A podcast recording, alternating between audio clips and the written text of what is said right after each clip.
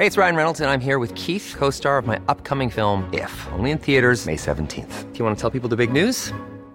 All right, I'll do. Sign up now and you'll get unlimited for $15 a month in six months of Paramount Plus Essential Plan on us. Mintmobile.com slash switch. Upfront payment of $45 equivalent to $15 per month. Unlimited over 40 gigabytes per month. Face lower speeds. Videos at 480p. Active Mint customers by 531.24 get six months of Paramount Plus Essential Plan. Auto renews after six months. Offer ends May 31st, 2024. Separate Paramount Plus registration required. Terms and conditions apply if rated PG.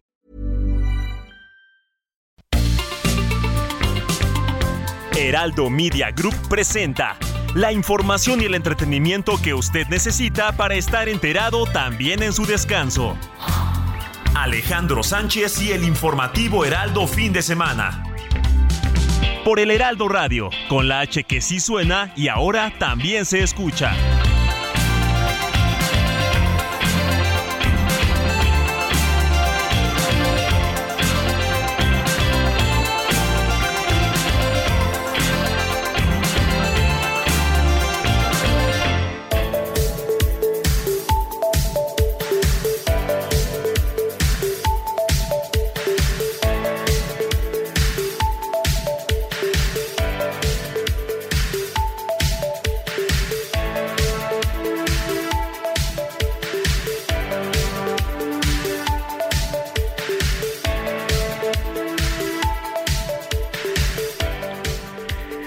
7 de la mañana, hora del centro de México aquí en el informativo de fin de semana. Señoras y señores, sean todos bienvenidos a una emisión más este domingo 21 de agosto, domingo lluvioso en gran parte de la Ciudad de México y los invito a que nos acompañe dentro de las próximas tres horas a recibir la información más completa a nivel nacional e internacional.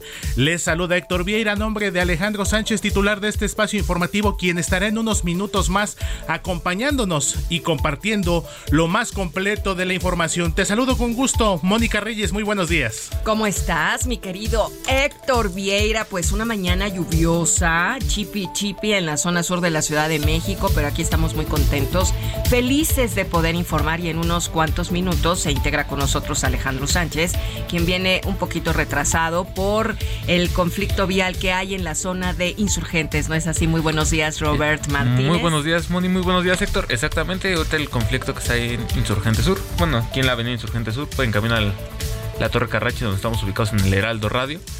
Y aquí estamos esperándolos, esperando los mensajes de la audiencia. Aquí estamos muy contentos de recibirlos y más por tremendo partido de ayer de mis águilas. Perdón, Héctor, pero tenía que decirlo. Empezar con esa, esa, esa agradable noticia. Que más adelante Jorge Mille nos traerá toda la información. Pero este, ya estamos aquí esperando sus mensajitos para el WhatsApp del informativo en el 55 91 63 51 19. Otra vez, mi querido Beto. Aquí el número del WhatsApp es el 5591 63 51 19, donde estaremos esperando todos sus mensajitos, sus dudas, preguntas, alguna denuncia ciudadana. Aquí estaremos esperándolos. Así es, efectivamente, mi querido Robert Money, porque este espacio es de ustedes y para ustedes. Y precisamente como les comentábamos, tendremos información deportiva, información de finanzas personales, nacional, internacional. Le estaremos dando seguimiento al caso de Rosario Robles, quien salió el pasado viernes del penal femenil de Santa Marta a Catitla, así como también la vinculación a proceso del ex procurador general de la República, Jesús Murillo Caram, quien ya el día de ayer sábado pasó su segunda noche en el reclusorio norte de la Ciudad de México. Entonces, un domingo cargado de información, como bien lo dice mi querido Alex Sánchez, a quien saludo con mucho gusto. La noticia no descansa. Alex, muy buenos días. Buenos días, ¿cómo estás, mi querido Héctor? Buenos días, Moni. Hola. La noticia no descansa y vaya que hay información. Todo este fin de semana ha estado movidito. El caso, ya lo decías, de Jesús Murillo Caram, pues que pone a trabajar a la justicia mexicana en fin de semana y parece que va a ser un largo proceso, no solamente el de Jesús Murillo Caram, sino el que viene todo detrás, los funcionarios que trabajaron en la PGR, en el gobierno de Peña Nieto.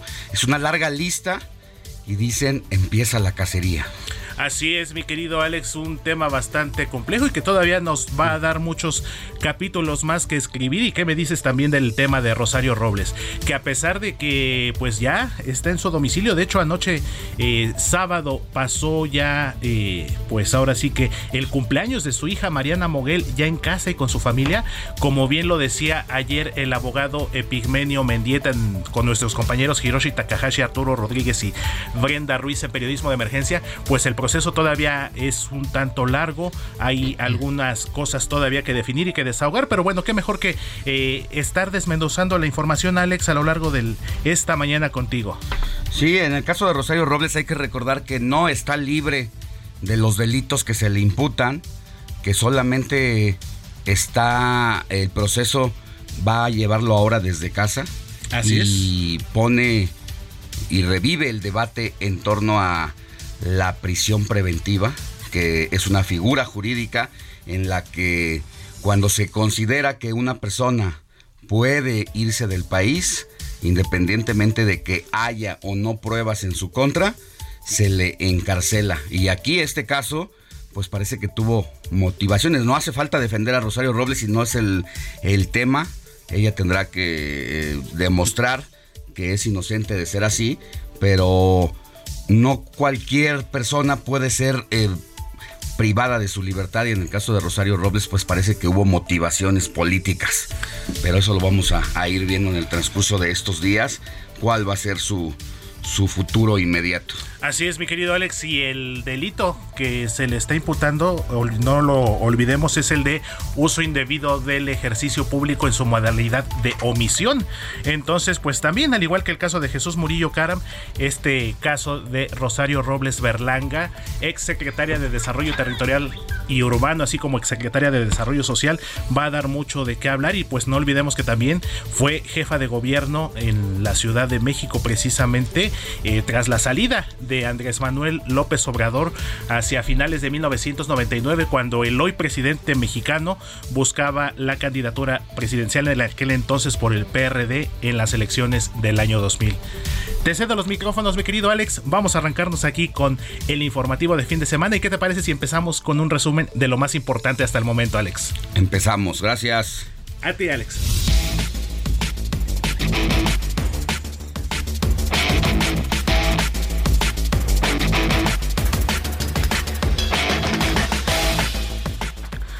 Al finalizar el evento de supervisión del Plan de Justicia para el Pueblo Yaqui en Sonora, el presidente Andrés Manuel López Obrador fue cuestionado sobre la detención de Jesús Murillo Caram por el caso de los estudiantes de Ayotzinapa y por la liberación de Rosario Robles y esto es lo que dijo López Obrador. Ven, por favor. Gracias. Presidente, perdón. Sobre Murillo, sobre Murillo Caram, presidente. ¿Qué le parece la detención? Aguas, aguas con los niños atrás. Ya, el lunes que estemos en la conferencia Buenas hablamos. tardes, presidente. ¿Se hizo justicia con los jóvenes, con los papás de los chicos de Ayotzinapa? Eh, yo era directora de programas de inclusión y equidad. El gobernador me conoce. Habla con él. Sí, gobernador. Presidente, ninguna declaración sobre la Mañana. detención de- del Ah, señor ah, Murillo en su Caram. palacio, El lunes. Con todo el Presidente. favor de Dios. Ándale. El lunes en la mañanera hablamos. ¿Se hizo justicia, presidente? Sí. El lunes en la mañanera.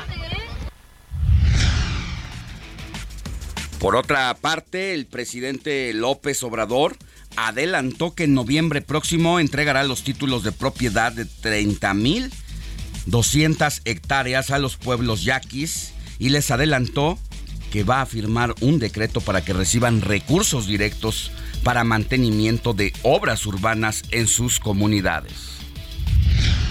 Este miércoles se llevará a cabo la segunda audiencia para definir la situación legal del ex procurador general de la República, Jesús Murillo Caram, quien se mantendrá en prisión preventiva por presentar pruebas falsas para construir la llamada verdad histórica sobre la desaparición de los 43 normalistas de Ayotzinapa. Más adelante le tenemos lo más actual de este caso. A unas horas de su salida del penal femenil de Santa Marta Catitla, La secretaria de Desarrollo Social, Rosario Robles, se reunió con su familia para festejar el cumpleaños de su hija Mariana Moguel. Esto a pesar de un deterioro en su salud revelado por su abogado Epigmenio Mendieta. La jefa de gobierno de la Ciudad de México, Claudia Sheinbaum, reconoció este sábado el trabajo y colaboración del gobernador Alejandro Murat Hinojosa con el presidente Andrés Manuel López Obrador para garantizar la cuarta transformación en Oaxaca.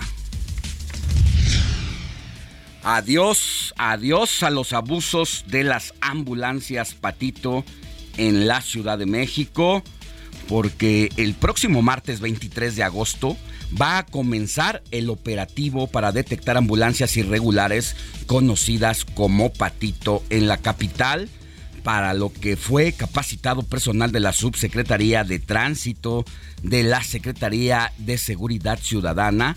De esto vamos a hablar con Juan Manuel García Ortegón, coordinador del C5 Capitalino. Yo no sé, Moni, yo no sé, Robert, si ustedes conocen algún caso o solamente han escuchado de cómo funcionan estas ambulancias patitos. Claro que, hemos sabido perfectamente cómo funcionan estas ambulancias, Patito, para sacar dinero a las personas, inclusive también para hacer actos ilícitos. En fin, entonces hay que estar cuando alguien tiene esta emergencia muy, muy claros a quién se le llama, porque... Ah, ahorita te voy a contar, tú Robert tienes una un conocido, alguien que haya sido víctima de estos desgraciados, por llamarlo de una forma decente? Pues exactamente, Alex, también, este, digamos que en mi familia, este, cuando mi abuelo tenía vida, también sufrimos ese tipo de, pues, de inconvenientes con las ambulancias patito, de que llamas a una ambulancia particular, bueno, una ambulancia, esperando que llegue la, la, del seguro. La verdad. Llega, llega de casualidad una primero, no te avisa ni siquiera que es este. Y tú no te vas a poner a. No tienes tiempo de ponerte a investigar, es una urgencia. Sí, justamente. Y si llegan por ti, pues es que yo, mar, yo llamé a la ambulancia. y ahí lo que no me comentaba, porque es que el que estuvo con mi abuelito en ese momento fue mi, mi papá. Me decía que lo llevaron. Eh, mi abuelito estaba en, vivía allí en este, Villacuapa. Fue a un hospital a dos, tres cuadras, le cobraron tan solo cuatro mil pesos de un viaje. No lo recibieron en este lugar lo llevaron a otro a otra clínica a otras tres cuadras que estaba ahí cerquita de la clínica 32 y eran 8 mil pesos. Y además me cuentan que la ambulancia ni siquiera tenía nada de equipamiento las el personal no estaba capacitado. Entonces en una emergencia digamos por suerte en ese momento no le pasó nada a mi abuelito pero hacía algo peor ahí como lo hubieran este, podido tratar. Bueno en el edificio donde yo vivo hay una pareja de personas de la tercera edad. Deben de tener alrededor de ochenta y tantos años a la señora le dio una embolia. El señor, como pudo, llamó a la, ambulancia? de la Cruz Roja. Porque en el refrigerador, en la puerta de su refrigerador, siempre, tenemos eh, algunas personas los números de emergencia. Él llamó a la Cruz Roja. Y al igual que como la historia que cuenta Robert, llegó una ambulancia fuera de su casa pues él supuso que lo había mandado la Cruz Roja. La señora estaba pues, prácticamente entre la vida y la muerte en ese momento. Se la llevan, como dice Robert, la instalan en una clínica muy cerca de su casa. Esto aquí muy cerca de donde estamos transmitiendo en la colonia del Valle. Y le dicen que no pueden recibirla ahí, a pesar de que entra a urgencias, le dicen que la situación es muy complicada y que se la tienen que llevar a otro hospital de primer nivel, de primer nivel, donde hubiera ese tipo de especialistas, y le cobran 40 mil pesos, y si no pagan, la señora no puede salir. Estuvo más de una hora ahí entre que el señor le llamó a sus hijos, llegaban con el dinero y para fortuna la señora sobrevivió, pero lo que le dicen los médicos es que si hubiera llegado antes hubiera tenido menos secuelas y consecuencias. Entonces estos desgraciados trabajan robándose las frecuencias radiofónicas. Están escuchando toda la comunicación y cuando hay este como son una especie de radios de walkie-talkie, ellos se roban la señal y se cuelgan y llegan antes que cualquiera y en esta situación de emergencia, pues no hay tiempo para ponerse a investigar si la ambulancia es patito o no. Y entonces pues hay que tener mucha atención. Ojalá, ojalá nadie necesitara esto. Pero la vida es así, está la emergencia siempre para atender las necesidades de este tipo de urgencias y entonces tener mucho cuidado si no tiene la representación de la Cruz Roja del IMSS, la verdad es que hay que aguantar un poquito porque sale más caro. Pero además abusan con las personas de la tercera edad. No te agarran. los que más son más vulnerables y hay que estar a las vivas con los vivales, ahora sí que. Entonces, por eso, qué bueno, qué bueno que a partir del el 23 de agosto va a comenzar este operativo. En algunos casos se puede decir dónde es el dónde están las ambulancias, incluso dónde hacen base. Hay ambulancias que hacen base y qué bueno que eh, pues vamos a hablar con Juan Manuel García Ortegón precisamente para resolver todas estas dudas. El sistema de aguas de la Ciudad de México reveló una disminución en la llegada de líquido a la capital desde 2018 al pasar de un promedio de 29.593 a 26.642 metros cúbicos por segundo. Esto en medio de la crisis hídrica que afronta una gran parte del país. Y hablando de lluvias, el Servicio Meteorológico Nacional informó que el ciclón tropical 4 llegó hace unas horas a la costa de Tamaulipas y en el transcurso del día seguirá con su paso tierra adentro, provocando lluvias de fuertes a intensas en seis estados del noroeste y oriente del país. En México existen diferentes tipos de pensión para los trabajadores que cotizan ante el Instituto Mexicano del Seguro Social y es indispensable conocerlos para recibir el fruto de todos los esfuerzos cuando llegue el momento de retirarse. Seguro has escuchado alguna vez el término Ley 73 y Ley 97, pero ¿de qué se tratan? Bueno, pues nuestro especialista José Manuel Arteaga nos lo va a explicar. Un grupo armado atacó la tarde de este sábado un taller mecánico en Coatzacoalcos, Veracruz, donde incendiaron dos patrullas de la policía municipal con bombas Molotov. Sin embargo, por estos hechos no se reportaron detenidos. Más adelante, en el informativo de fin de semana, tendremos una charla con el senador por Morena, José Narro Céspedes, quien nos habla acerca de su lucha por alcanzar la presidencia de esta Cámara de Diputados, de esta Cámara, la de Senadores, su relación con el presidente de la República, así como todas sus cábalas. Le preguntamos, por ejemplo, si al igual que su paisano, eh, Ricardo Monreal, quien es el presidente de la Junta de Coordinación Política, se encomienda al Santo Niño de Atocha bueno, pues nos contestó, también le preguntamos si se encomienda a San Andrés. Bueno, de todo eso nos dio respuesta el senador José Narro.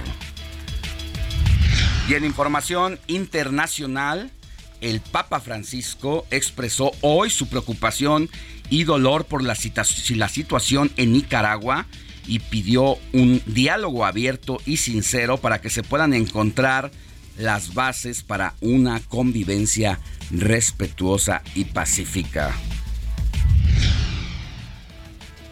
Daría Dugina, hija del líder del movimiento neo, neuroasianista Alexander Dugin, uno de los estrechos aliados del presidente ruso Vladimir Putin, murió al estallar una bomba en el coche que conducía esto se informó el domingo, o sea, hoy apenas, eh, y lo hace el Comité de Investigaciones de Rusia. Por supuesto, también le vamos a dar todos los detalles de la histórica goliza en el fútbol mexicano de la América. 7 contra 0 a la ¿Quién está feliz? A la, iba a decir, a la desvielada máquina mm. del Cruz Azul. Yo casi no voy al estadio es raro. pero Porque ayer, vivo enfrente del estadio. No vivo enfrente, pero ayer me invitaron al estadio a la noche. Ah, qué bien. Y dije, bueno, pues cómo no.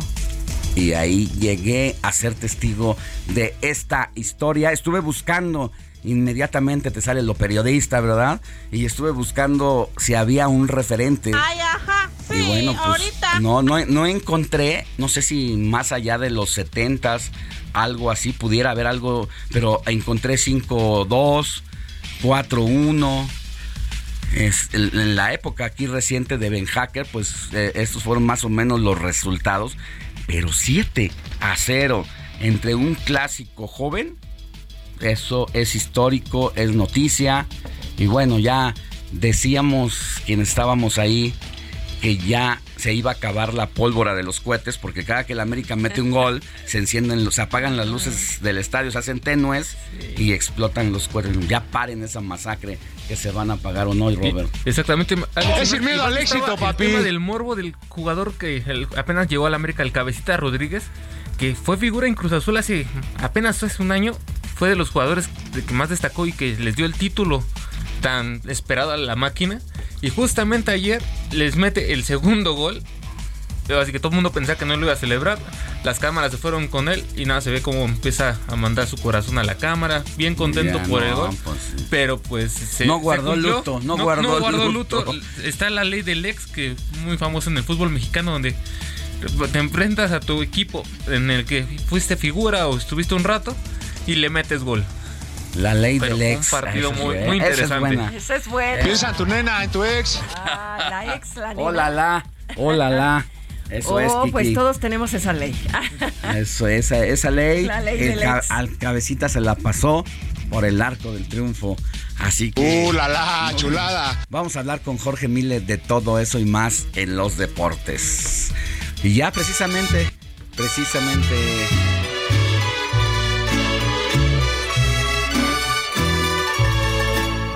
Estas son las mañanitas que cantan. Moni Reyes, ¿a quién tenemos que correr abrazar en este dominguito 21 de agosto de 2022? Dominguito 21 de agosto, Alex, lluvioso. Platicaba en la mañanita hace unas media hora con, con Héctor Vieira de que está el chipi chipi, está rico para abrazar y apapachar en este momento. No se levanten. Si están en camita, bueno, pues muchas gracias por escucharnos. Y si tienen a su lado alguien que lleve por nombre Pío, es que oye, sí, de. A ver, ¿cómo, imagínate. ¿cómo, cómo, de- deletréalo? P-I-O. ¿Estás segura? Oye, santo del Papa. Conozco a uno que le están haciendo un paro impresionante, que han retrasado la investigación, porque como no son iguales, bueno, pues le están echando la mano para que no enfrente las Así consecuencias es. de sus Oye, actos, Susana. pero sí conozco un pío. Muy Es bien. el único que conozco. Bueno, pues ya, ¿qué te puedo decir, Alex? Hoy es santo de San Pío y vamos a platicar un poquito de la historia de quién fue este santo.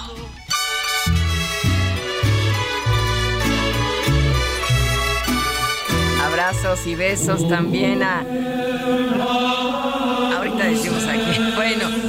padres de Pío fueron Giovanni, de profesión cartero, y Margarita, de profesión costurera. Llamaron a su hijo Pío, pero en realidad eh, su nombre es Giuseppe Melchiore Salto, el que fuera el nombre secular del que más tarde se convertiría en uno de los sucesores de San Pedro. La carrera de Pío como papa se caracterizó por una forma de gobierno dirigida a promover entre los fieles la vida cristiana a través de la participación en la Eucaristía, la liturgia y la doctrina, así como por su oposición al modernismo teológico. Su enfrentamiento contra el laicismo por dirigir la primera codificación del derecho canónico de la historia de la Iglesia. Pío, un nombre poco común en la actualidad, lo fue muy habitual, mi querido Alex, entre los sumos pontífices, ¿eh? Así es que no, no, No es cualquier, no es cualquier nombre. nombre, no a cualquiera le ponen No Pío, cualquiera le ponen ¿verdad? Pío. Bueno, pues felicidades a, a- a San Pío. ¿Y quién más tenemos santo? Vengan las mañanitas, Quique. Pues yo le voy a mandar saludos a un exnovio que tuve hace algunos ¿Así de ayeres, plano? que es médico. Y fíjate que él, ¿Así ¿sabes qué me contaba? Que cuando estaba estudiando la carrera en las ambulancias, ¿qué me vas a decir? No, no, estoy escuchando, estoy que atento. subían en las ambulancias y prendían la sirena para ir a desayunar. Entre otras cosas. Esta no es patito. Mira, pero a mí, me, a mí me tocó, cuando empecé a ser re- re- reportero, me tocó ser reportero de asuntos policíacos.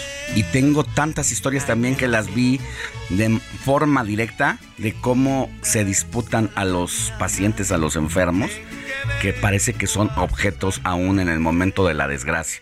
Pero si quieres, vamos a una pausa y volvemos con Sí, tengo varios. más, porque todavía nos tienes que decir más cosas. Pausa y volvemos con más. La noticia no descansa. Usted necesita estar bien informado también el fin de semana. Esto es Informativo El Heraldo Fin de Semana. Regresamos.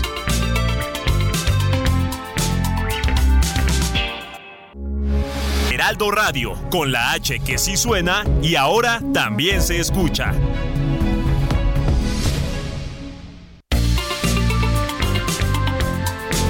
Siga en sintonía con la noticia. Alejandro Sánchez y el informativo Heraldo fin de semana. Continuamos.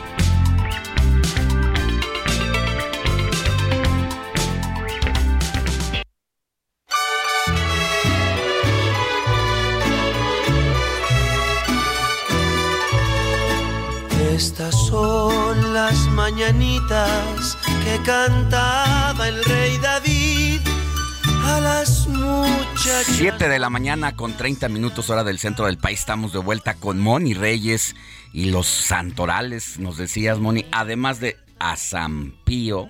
¿A quién teníamos, Salvador.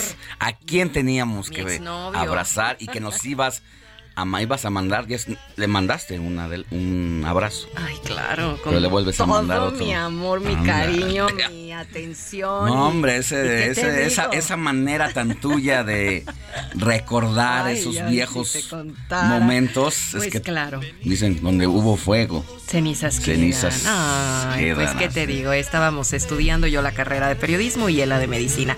Bueno, pues felicidades a Salvador. También un abrazo a Bruno Raimundo. Tenemos nuestro compañero Ray. Raimundo Sánchez, su Muchas director editorial del Heraldo de. México. a quien lleve por nombre Maximiano. Siempre sale en el santoral Máximo, pero o Maximiliano. Aquí es Maximiano. Maximiano, Max. Siriaca, Bonoso y ¿quién creen? Victoria. Ya. Ay, Vicky, mi amiga también. Entonces, muchas felicidades a todos ellos. Hoy es el santoral del domingo 21 de agosto y termino con mi sección de los santos, ¿verdad? Muy bien, Moni. y pues, además, Al Señor Salvador, que, Ay, mi chava. que Dios te lo guarde. Ay, que Dios me lo ponga en el camino otra vez. Me encantaría encontrármelo. Bueno, pues también, ¿saben qué, amigos? Hoy es el Día Internacional de la Conmemoración y homenaje a las víctimas del terrorismo. Esta situación, fíjate que, que viene a colación precisamente por todo lo que estamos viviendo, viviendo actualmente en el mundo. ¿Y cuándo es que se da esta, este Día Internacional, Robert? Pues fíjate, Moni, que fue el 19 de diciembre de 2017 cuando la Asamblea General de la ONU decidió conmemorar ya cada 21 de agosto el Día Internacional de, Conmemoración de Homenaje a las Víctimas del Terrorismo para ofrecer apoyo e información tanto a víctimas como a los familiares de aquellos que murieron en este tipo de sucesos. Hay que recordar que también ya estamos este, cercanos al, por ejemplo, al, al evento que se dio el 11 de septiembre, que también fue una víctima, que hubieron muchas víctimas del terrorismo Así en es. este tema. Entonces es un es una fecha importante Para reflexionar. celebrar, para reflexionar todo lo que está sucediendo en el mundo. Así es, bueno, pues ya les dijimos amigos, Día Internacional también de la conmemoración y homenaje a las víctimas del terrorismo. Alex. Pues así es, recordando todos estos episodio- episodios oscuros de la historia del mundo, que cada día hay más desafortunadamente, y por eso sí es una conmemoración relativamente nueva. Del 2017, a partir del 2017. El día de mi cumpleaños. Se estableció. ¿Eres del 19? 19 de Eres del diciembre. 19, ¿verdad? 19 de Es que mi hermano es del 18 y no me, me hice bolas ahí, pensé que eras del 18, pero qué bueno que aclaras. Sí, para que aquí mi querido. Héctor se vaya preparando Con un pastel de la con chef. un pastel de, de Paulina. Bascal, por Ah, favor. por Son supuesto, mi deliciosos. querida Moni. ¿Eh? Yo quiero uno, así es que nos cooperamos.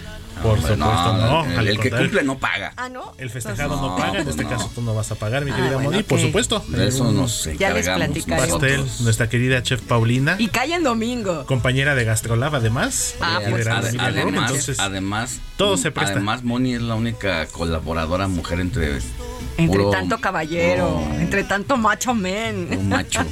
Vamos a contar cuántos hombres, empezando por Alex, Robert, eh, Héctor Vieira, Diego Iván, Arthur el ingeniero y Quique nuestro DJ. que entonces Somos imagínense. Entre los Ya hombres. están seis, nuestros invitados. Y nuestro invitado, Oscar, siete, barbaridad. siete por uno. Siete por ay Dios, soy Blancanieves. Jesús. Blanca, Blanca Moni. ¿Eh? Muy Bueno, bien, pues, mi querida bien. Moni. Muchas gracias, Salvador, por Ah, favor. No, ese Salvador Escúchame. ahorita. Ese Salvador. Salvador ahorita no, no, no, no va a tardar en reportarse. es más, para Salvador, ¿qué era su apellido? Oviedo Castrejón. Doctor Salvador. Servicio Oviedo Social Pri- primera llamada. Salvador Oviedo. Castrejón 55 Bien. 91 63 51 19. Repórtate, por favor, porque aquí a Moni le Ay, duele el corazón y necesita de un doctor. Válgame, es ginecólogo. Ajá. No, ay, Moni. Moni. bueno, Ay, caray. Creo que ya me puse- el que se puso así. rojo fui yo. Sí, ah, pero bueno, es ¿Eh? una buena eh, especialidad. Ay, yo sé que sí, una buena oportunidad. Ya te necesito una revisión, ¿no? Casi, casi. Como el doctor El- Cándido Pérez, especialista no, en el señores. señor, no, esa Moni viene desatada, Vengo hoy viene con todo. Por la lluvia. Está bien, pues La así lluvia, es, pues, así se, es. se te antoja estar Así aquí, papache, ¿no? Muy bien. Muy bien, Moni. El informativo fin de semana también está en Twitter. Síguenos en arroba fin de semana HMX. Cámara, pues va, pongan la música, hijo.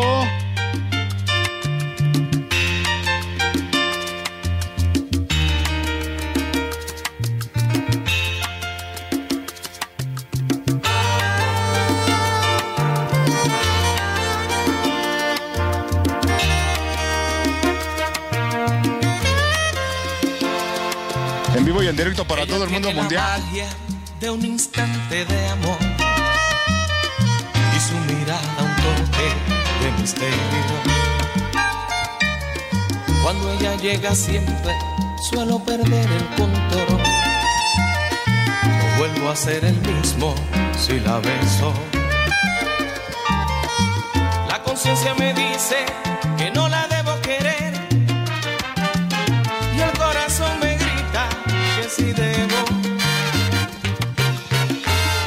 Me frena cuando la voy a tener y el corazón me empuja hasta el infierno, al abismo dulce y tierno de sus besos. Échale, hasta arriba.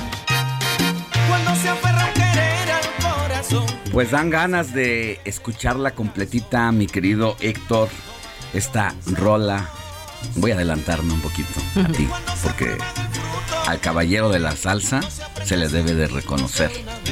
Y su nombre, mi querido Héctor, Se pronuncia, pero con energía. Gilberto Santa Rosa, el caballero de la salsa, como bien lo dices, mi querido Alex, y uno de sus temas más significativos, y no solamente de él, yo creo que es uno de los temas más reconocidos de la salsa, si no me atrevo a decirlo, pero lo voy a hacer. Eh, yo creo que de todos los tiempos, este tema que estamos escuchando, eh, Conciencia, que forma parte del disco titulado Perspectiva, lanzado en 1991. ¿Y por qué lo estamos escuchando, Alex, Moni, eh, Robert, amigos del auditorio? Porque precisamente hoy está Gilberto Santa Rosa de Manteles Largos. Está cumpliendo nada menos que 60 años de edad. Uno de los cantantes más reconocidos de la salsa de todos los tiempos, junto a otras figuras como Willy Colón, como Héctor Lavoe, en paz descanse, eh, un poquito a lo mejor más contemporáneos como el propio Eddie Santiago, Rey Ruiz, o sea, hablar de salsa, mi querido Alex, y tú que eh, sabes y que te gusta también, yo creo que nos podríamos aventar un programa completo hablando de salsa de pura y salsa, de sus máximos de exponentes. pura salsa. Y estaba viendo el otro día un video que es muy didáctico, eh, con una orquesta en vivo y empieza la orquesta a tocar primero uno de los integrantes y luego después de un repertorio que se da este músico solitario, se le va sumando el segundo y luego empiezan a tocar los dos, luego un tercero, el cuarto y así se va sumando la orquesta y es como un repaso de cómo eh, se consolidó y cómo fue naciendo la salsa con a partir de la música está basada en gran medida en muchos eh, sonidos Instrumentos. eh, sobre todo africanos no y luego pues a partir de ahí todas estas corrientes. Es un gran un gran video para entender cómo llega la salsa a Latinoamérica y cómo nacen grandes exponentes. Yo creo que de esta generación de la generación pues X, yo creo que él es más atrás de la, de la generación X, Gilberto Santa Rosa, que han logrado mm, actualizarse y mantenerse a pesar de ser ya unos clásicos, siguen muy activos y salseros eh, como él, la verdad es que da ganas, da ganas de escucharlos, de ser posible todos los días, a veces no hay tiempo. Pero qué bueno que nos ayudas aquí. a Pero cuando hay estos- oportunidad lo compartimos y lo disfrutamos, mi querido Alex. Así es, pues es de Puerto Rico, ¿verdad? Puertorriqueño de San Juan de Puerto Rico. Es correcto. Entonces, 60 años. Un saludo hasta allá, hasta San. Juan. Como dice la canción, es mi viejo San Juan. Así Al es. caballero de la salsa. ¿Conocen Puerto Rico? Fíjate que yo no, y es uno de los países que quiero conocer, no, no he ido, Y que llama la pero atención. ah, es muy, mucha candencia, mucha candencia allá, eh, grandes exponentes de la música, no solamente de la salsa, pues eh, la música está el, dime los otros géneros, se me fue el, Puerto Rico tiene exponentes, sobre todo. Que en llegaron los de merenglás. Ritmos ¿Son de- son de por allá? supuesto. Merenglás, ahí. Merenglás lo que tiene es una combinación de puertorriqueños y mexicanos. Y me- Ajá, aunque cuando llegaron, pues venían directamente de Puerto Rico, ¿no? Cuando ya echan raíz aquí, bueno, ya se van integrando, pero digamos que realmente, eh, pues llegan unos jóvenes. Yo creo que estaban veinteañeros cuando llegaron aquí al país y pues trajeron este Sabroso. el merengue. El merengue. Se me estaba yendo la el merengue aquí a México y bueno, pues también eh, René y Calle 13, qué decir, grandes exponentes. El compadre Ricky Martin, por El supuesto. Y de ahí es Chayanne. Ah, Chayanne. Elmer Figueroa Rosado, El, mejor conocido como el Chayanne. papá de muchos hijos de todas las de mi generación. ¿no? Exactamente. Mira nada más. Mira nada más. Moni hoy anda. No, Ando está con, está con todo. Hace unas semanas, justo lo acabas de decir, Alex. Hasta el presidente lo dijo hace unas semanas en Palacio Nacional. En el Heraldo andan con todo. Ah, bueno, Moni pues escuchó nos está a- dando el escuchó- ejemplo. Escuchó a, a Moni. Claro, Reyes. los domingos está de 7 a 10 de la mañana Y eso que hace, bueno, ese que hace que amaneció fresco. Lluvioso. Imagínate lluviosón, con calor. Imagínate. Imagínate en Puerto Rico. Imagínate nada más. Ya se vio Moni con el doctor ahí tomándose unos Con- poquitos en la playa. Ya me vi. Chava. Ya me vi con Chava. Como decía un comercial hace, a salir no- a platicar hace con un tiempo, ya me vi. Y Ya. Moni Hay que imaginar, todo inicia en la imaginación y de ahí se crean las realidades. Exactamente. Moni, Yo ya que- me vi platicando con él. con el doctor. Bueno, pues ojalá, ojalá se reporte el doctor. Salvador Ya lo dije yo, pero tú dile el teléfono, Moni, para que en una de esas 55. te va cachando. 91 63 51 19 55 91 63 51 19 Si ustedes están como yo y quieren encontrar a un examor, pues nada más, ¿verdad, mi Robert? Que nos escriban y aquí damos el mensaje. Aquí el informativo al servicio de la comunidad. Aquí estamos apoyando todo. Hasta en el amor. Alex, tú me dices cuando Oye, mencionamos los yo creo que de una vez, porque la verdad es que han estado llegando Sí. eh, saludos, denuncias ciudadanas, eh, y, Y hay que darle ¿eh? paso y preguntas. Ajá. Esta es parte de eh, la retroalimentación que mantenemos con usted. ¿Tiene dudas? Ejemplo, ayer nos preguntaban eh, si sabíamos que habrá tianguis para la compra de útiles escolares. Sí. En Xochimilco, ¿y dónde era la otra, Y en Robert? Tláhuac. Y en Tláhuac, porque es más barato que en las papelerías. Y así, tú ya tienes algunos mensajes. Claro, Alex Simoni, muy buenos días. Un fuerte abrazo desde McAllen, Texas. Presente, señor Laredo Smith, y como siempre, nos está eh, ay, Abriendo el apetito. abriendo el apetito con esta baguette. Dice, como estamos en austeridad franciscana, hoy solo una humilde torta. Yo la veo como baguette, Pues ¿no? yo así como humilde, no la veo tan humilde porque trae un buen trozo de, De carne, ahí. filete, Un buen queso. corte, pero es como una milanesa, ¿no? Sí, milanesa, quesito No, hombre, fundido, lechuguita. lechuguita, o berro. arúgula, arúgula, es arúgula. Ah, bueno, muy bien. No, bueno, muchas antoja, gracias, Laredo. antoja, Gracias. Eh, hola, muy buenos días. Soy la señora Ruth. Esta es una denuncia. Vivo en Sur 20, número 528. Comentándoles que enfrente de mi casa, en la delegación Iztacalco, lo- a la cual yo pertenezco, realizó un cambio de tubería en drenaje en mayo. Y es la fecha que no ha concluido o no han concluido con pavimentar el tramo en donde trabajaron. Por favor, solicito su apoyo, ya que está en la entrada de mi carro. Hay un kinder, un kinder donde los niños cuando ha- hace aire respiran ellos y toda la, la familia y comunidad esta tierra fea. Y cuando llueve, imagínense, ya se está haciendo una zanja. Inclusive, Alex, tú lo tienes, nos manda videos y fotos de... Fotos y de- videos. Eh, ¿Qué demarcación es? Es Iztacalco. Iztacalco. Bueno, pues a el jefe de esa demarcación, Armando Quintero, ojalá cache esta denuncia ciudadana y le pida a su cuadrilla de trabajadores que se encargan de hacer reparaciones en asfalto y banquetas, bueno, pues que se pongan las pilas para ir a Sur 20, número 528, donde hay este deterioro de un trabajo que realizó la propia demarcación Hace y que lo dejó a medias desde hace tres Y meses. con estas lluvias, imagínate, y los pequeños ahí. Bueno, pues ahí está la denuncia y ojalá las autoridades hagan caso, señora. Por otro lado, nos escribe Benito Zamora. Muy buenos días, disculpen, ¿me podrían orientar si los alumnos que ingresan a la UNAM tienen derecho a alguna beca o apoyo económico? Muchas gracias, excelente día, Robert. Pues fíjate, Moni, Alex, la UNAM te ofrece una gran cantidad de becas a los alumnos que van ingresando. Y tan solo, por ejemplo, tienen beca de manutención, beca para hasta los trabajadores de la UNAM tienen este beca, becas de apoyo nu- nutricional. Pero para consultar toda la variedad de becas que cuenta la UNAM, tan solo es necesario ingresar a becarios.unam.mx. Ahí le va a aparecer el catálogo de todas las becas, cuáles son los requisitos para ingresar a cada una de ellas. Pero digo, por lo menos aquí en pantalla me aparecen por lo menos unas 10 becas. Esta beca para idiomas, para que todo el mundo se, para que los estudiantes apliquen y puedan aprovechar estas, estas oportunidades que, da, que que da así- la universidad.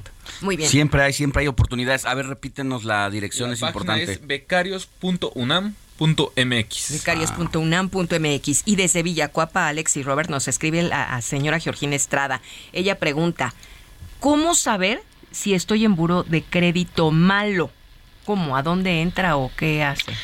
Ay, entras a... A ver, nada más recuérdame si es burodecredito.com.mx, es una página privada y ahí te piden tus datos. Eh, al- creo, que, creo que tiene precio. El... Este, no, me parece que es un trámite de ¿Gratuito? La primera y que vez. solamente tienes que... este, Ah, la primera vez, sí. Y que tienes que llevar, esto, bueno, tienes que tener a la mano tu, alguna identificación oficial, ya sea el INE, pasaporte, este, y además, este, el est- una copia de los estados de tu de cuenta de tus tarjetas de crédito vigentes, información de créditos adicionales, hipotecarios y o automotrices. También hay otra forma para verificar este tema del buro de crédito que también es este, llamando por teléfono al número 55 54 49 49 54. Se lo repito, es 55 54 49 49 54. Ok. Para también tener Sí, ya no es necesario tener que ir físicamente a hacer esta solicitud, ya lo puedes registrar por internet a partir de esta página que está abierta al público y bueno, solo tiene que dejar sus datos ahí y de inmediato eh, te aparece si estás Te en llega a tu algún- correo, ¿no? Sí, La sí, información. te llega tu correo. Y si algún si, y si tuviste algún problema con la información que sale ahí, nada más es este dirigirte a Conducef para poder tener una Ya. aclaración sobre el tema. Y en este bloque, Rafael Guzmán nos escribe desde la Agrícola Oriental, ¿a cuánto asciende la multa por circular cuando no te toca? Pues mira, Moni, el tema por circular en el día que no toca, o por ejemplo en el hoy no circula, la multa va entre los 1.790 pesos hasta los 2.690.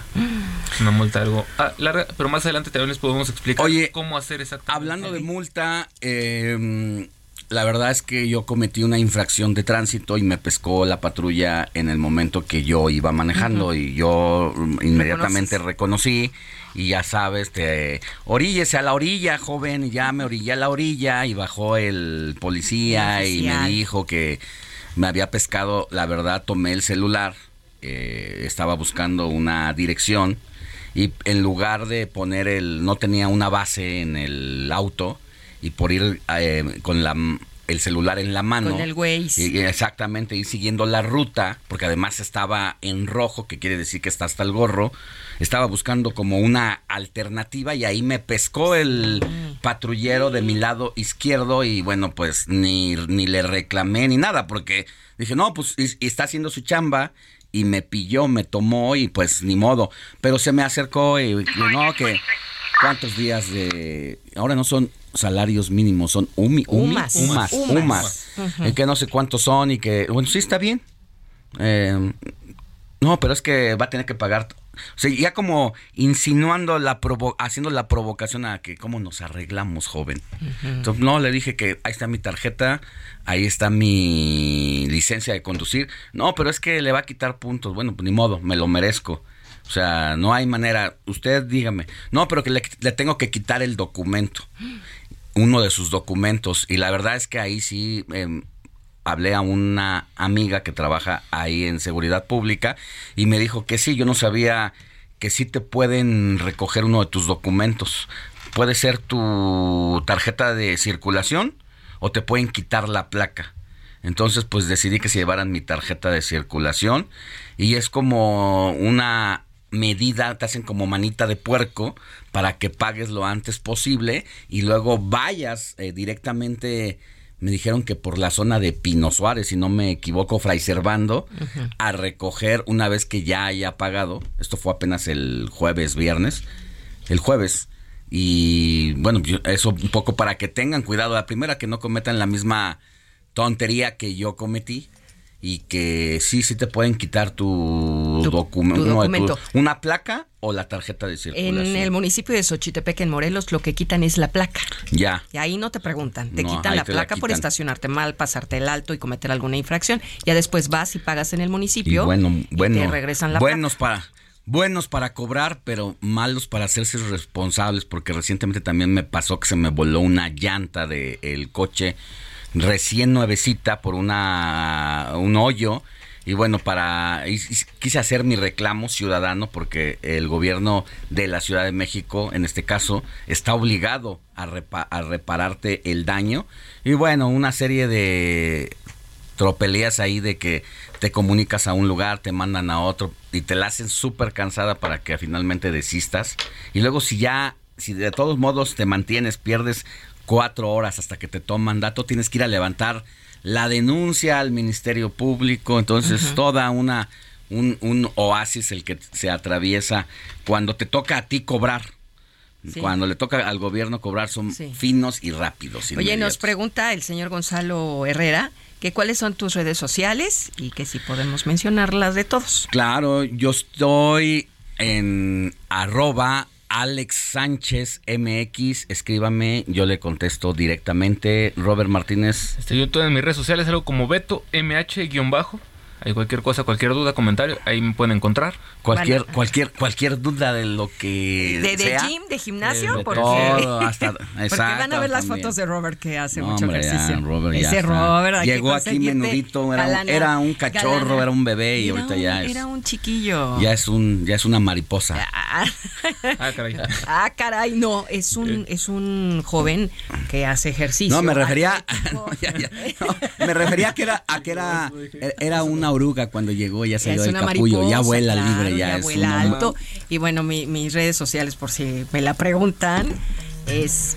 Ay, ¿cuáles son? ¿Cuál es? Arroba guion bajo Monique Reyes. Monique con cada kilo. con cada kilo, que aquí es donde Monique- me están mandando los Monique mensajes para Reyes. las preguntas que Y hacemos. para recomendaciones o quieran escuchar alguna canción, está en las redes sociales de nuestro productor Héctor Vieira, que sale en sus redes como arroba Don Totis. Don Totis, ¿por qué por si Don quieren Totis? pedir alguna canción, Don Totis, Don Totis MX. MX. ¿Y si Diego Iván cuál canción. es? Diego Iván Gonza, también Ándale. otro chico guapo. Oye, eh, Diego Iván nos va a hablar al rato sobre toda esta tendencia de los tenis. Es toda una, es toda una cultura, ¿eh? Eh, claro. A partir de los tenis de, de un hijo de un funcionario que se volvió tendencia en la semana. ¿Cuánto Pues a partir de ahí nos va a platicar porque él conoce perfectamente eh, todo, todo este tema de los chavos, o sea, lo que pagan por un, par, de, tenis, lo que hacen para tenerlos cuando son ediciones especiales. Eh, a pesar de que son caros, bueno, pues a veces tienen que ir a formarse como si fueran a comprar tortillas. Así es. La cola es demasiado larga y ahí, ahí están horas para que cuando se abre prácticamente la tienda tener los tenis de el momento de edición limitada y bueno pues nos va a decir hasta de cuánto hasta cuánto cuesta un par de tenis y se van a ir para atrás. Para atrás nos vamos a ir, pero comuníquense con nosotros 5591 635119. Tengo una vecina que me dice, "No des tan tan rápido el, el número porque no lo puedo apuntar." Va de nuevo. 5591 63 51 19. Así de fácil. Así de fácil. Escríbanos. Nosotros vamos a una pausa y volvemos con toda la información más actualizada de la política y de la sociedad. Pausa.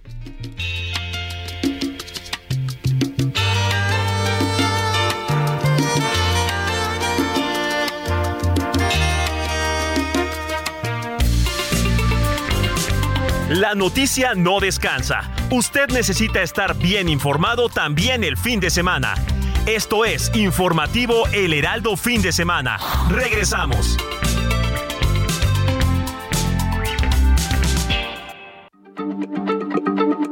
Heraldo Radio, la H se lee, se comparte, se ve y ahora también se escucha.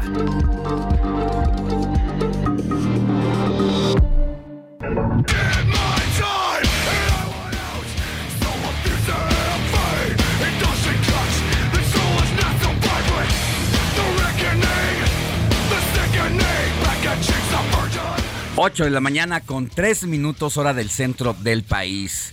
Vámonos contigo, Jorge Mile, porque nos tienes todos los detalles de la jornada deportiva de este fin de semana. Buenos días.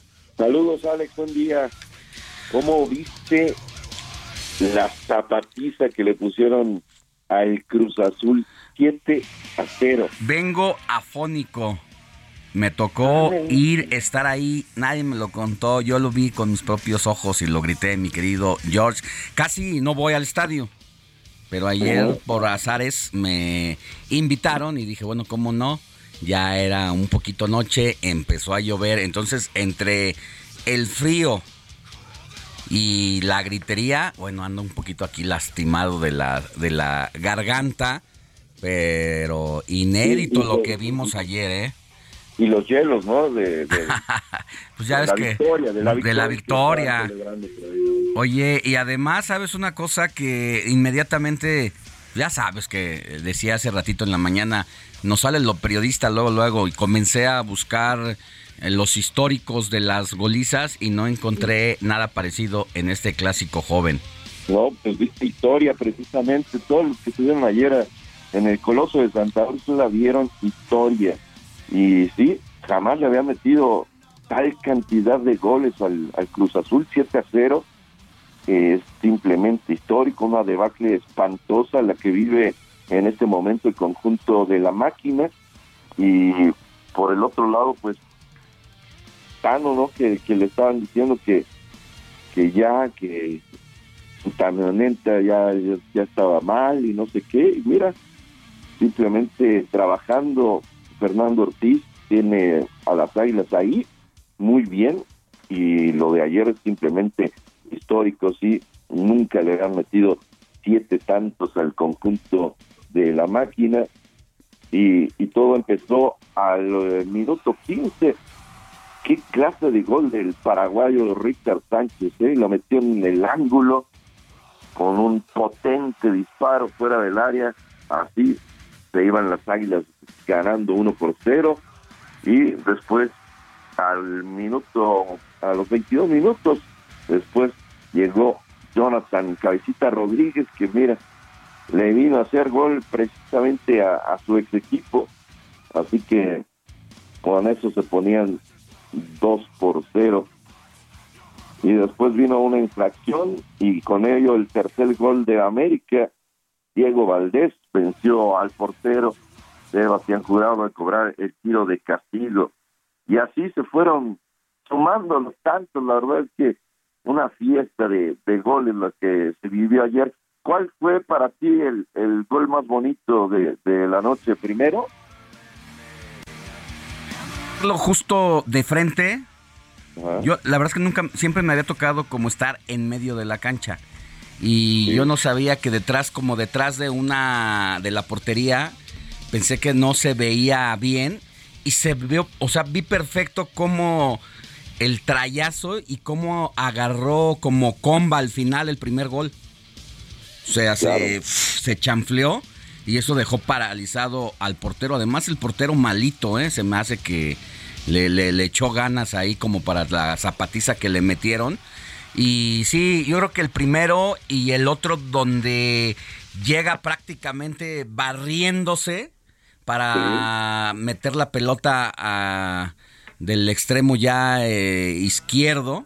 Ese también me gustó cómo se deslizó en la en el área grande para meter el balón. O sea, ahí se vio el esfuerzo del jugador por y el olfato que tiene este este jugador de, de fútbol. Recuérdame el nombre, Robert. Este, Eh, Richard Sánchez. Richard Sánchez, que tiene un olfato de un cazagol, ¿eh? No, pero además, Alex, este, hola Jorge Aquí está, aquí está Robert, que es un superamericanista también. Pero también algo que hay que destacar es que el pobre portero de Cruz Azul se le ha, le ha tocado bailar con la más fea, tanto en Veracruz como ahorita en, en el Cruz Azul, porque tan solo en- es el portero con más goleadas históricas. Tenemos el caso de ahorita de América contra Cruz Azul. Pero además en 2019 en un Pachuca, cuando él jugaba todavía en Veracruz, le tocó perder 9 a 2. Ay, no, o sea, no, pues ya una limpia, George. Y con Necaxa 7-0 igual. Recomiéndale a tu brujo mayor. Sí, de acuerdo, no, hombre, imagínate, no, no, no, no. Sí, un hombre que, que se ha metido tantos, que le han metido tantos goles, pues sí. Y, y las consecuencias fueron prácticamente inmediatas, ¿eh? Alrededor de, de esta goliza. Eh, pues, Pero de inmediato, porque apenas íbamos saliendo del estadio y ya había trascendido a esto que nos vas a decir. Sí, pues le dieron las, las gracias al, al director técnico del conjunto de, de la máquina. Y, Gracias pues, por participar. y digamos que era era de esperarse, ¿no? Pero de forma tan inmediata me pareció también que, que bueno, pues le, le ganó también la calentura a los directivos de- del conjunto de la máquina, pero pues no era para menos. Al final, 7 por 0 histórico, una goleada que no se ve nunca de verdad y, y lo que eh, sucedió ayer en, en la grama del Coloso de Santa Úrsula, pues simplemente para la historia de esta jornada 10 de el balompié mexicano. En el clásico regio, todo lo contrario, 0 a 0, en un partido de mucha emoción en la tribuna, como siempre, pero abajo la verdad es que no hubo mucho. Después eh, los Gallos Blancos dieron la campanada de la jornada al vencer 2 por 0 al conjunto de Tijuana allá en la corregidora. Hoy lástima de, de las Cabas que iban también. ¿En qué momento? Sí, sí, sí, lo del... ¿Cómo quedaron finalmente? 1 por 0 frente a España, perdieron. Eh, se acabó Sí. el, el sueño de, de el mundial para las Cabas eh, de la categoría sub-20, pero me parece que hicieron un, gran trabajo, sobre todo por lo que había sucedido alrededor de, de este Sí. seleccionado nacional, eh, con muy poco tiempo, pero la verdad es que hicieron un tremendo trabajo. Y ayer que tú estabas ahí en el estadio, pues seguramente no, no lo supiste, pero nosotros tuvimos una gran función aquí en el 98.5 el Heraldo Radio. El vaquero. Eh, está hecho un peleadorazo, ¿eh? O sea, la verdad es que tuvo 10 meses fuera porque eh, tuvo problemas con, con su eh, promotor, él decía ya me voy, etcétera. Eh, al final ya se pone de acuerdo con Top Rank y ayer el vaquero Navarrete fue entrando en ritmo poco a poco, pero en el sexto round, hombre, haz de cuenta que le cayó un arpón en el hígado a, a Baez, que, había hecho una buena función, había hecho una, una pelea bastante decorosa, se había salido a rifar el físico, con todo, con mucha hambre, con las ganas de de, de verdad llevarse la corona, pero no, no le alcanzó, porque el vaquero Navarrete de verdad un tremendo peleador, es un, un gran boxeador y en cuanto entró en ritmo, un gancho al hígado, primero un upper de mano derecha, lo combinó muy bonito, el upper de derecha y después el gancho al hígado y no, no lo dejó. mal. Dueño del escenario. Sí, sí, sí. Pues la voy a recuperar para verla, a ver al vaquero qué tal se la, se la rifó. Ya sabes que es uno de mis deportes preferidos. Oye, y, y te- quiero hacerlo público porque de verdad felicitarte por esa gran entrevista que le hiciste a Lupe Pintor, conmovedora 100%. Mm. Incluso, digo, yo he tenido la oportunidad de, de entrevistarlo, lo conozco desde hace mucho tiempo, pero lo que te revela a ti de su niñez es impactante y, y de verdad felicidades, Alex. No, hombre, gracias. Gracias que me lo digas tú que sabes de esos temas. Mm, la verdad me, me, enorgullez- me enorgullece pues haber tenido esa conversación porque eh, uno a veces quiere entender a los personajes qué es lo que los puede llevar a soportar tanto castigo a veces, a, a resistir tanto, tanto allá arriba de un ring, pero eso solamente es, es el colofón, realmente lo que representa el esfuerzo de un boxeador y dices, ¿qué lo motiva a, a poder eh, estar ahí y a exigirse al máximo? Y entonces, bueno, lo que dice Lupe Pintor es, eh, para recapitular, quienes no habían tenido la oportunidad de escucharla o leerla aquí en las páginas del Heraldo de México, es, pues es que yo sentía más miedo estar en mi casa, porque mi padre no parecía mi padre, sino parecía mi verdugo, porque marcas en todo el cuerpo, en los brazos, en la espalda, en las nalgas, en las piernas y estar arriba del ring era lo de menos, por lo menos ahí me podía defender y por lo menos podía meter las manos. Qué cosa, ¿no? No, no, no, la verdad es impactante eh, la forma en lo que lo dice, porque también Lupe Pintor es de estos boxeadores que saben muy bien expresarse y, y la verdad es...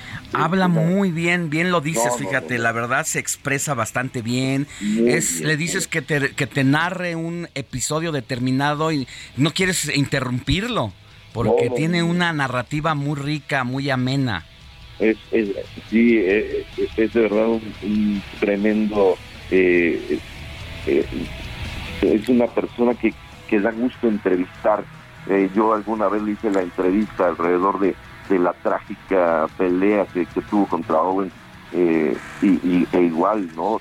Que lo va viendo poco a poco, te lo va dibujando eh, con palabras y, y lo que lo que a ti te contó, la verdad es que yo, yo no lo sabía y me parece que muy poca gente tuviste el tacto y, y el gran eh, colmillo de, periodista de llegar a la raíz y, y que él te lo te abriera también, que tuviera, sintiera la confianza y, y te lo contara de verdad muy bueno. Muchas, muchas gracias, mi querido Jorge Mile. Pues al ratito la voy a estar retuiteando para quienes nos escuchan y no tuvieron la oportunidad. En Alex Sánchez MX la voy a estar divulgando para que puedan retomarla. Que tengas muy buen día y te mandamos un abrazo desde la cabina del informativo de fin de semana. Igual, igual un fuerte abrazo, un gran domingo para todos y bueno, obviamente le vamos a dar retweet. El informativo fin de semana también está en Twitter. Síguenos en arroba fin de semana HMX.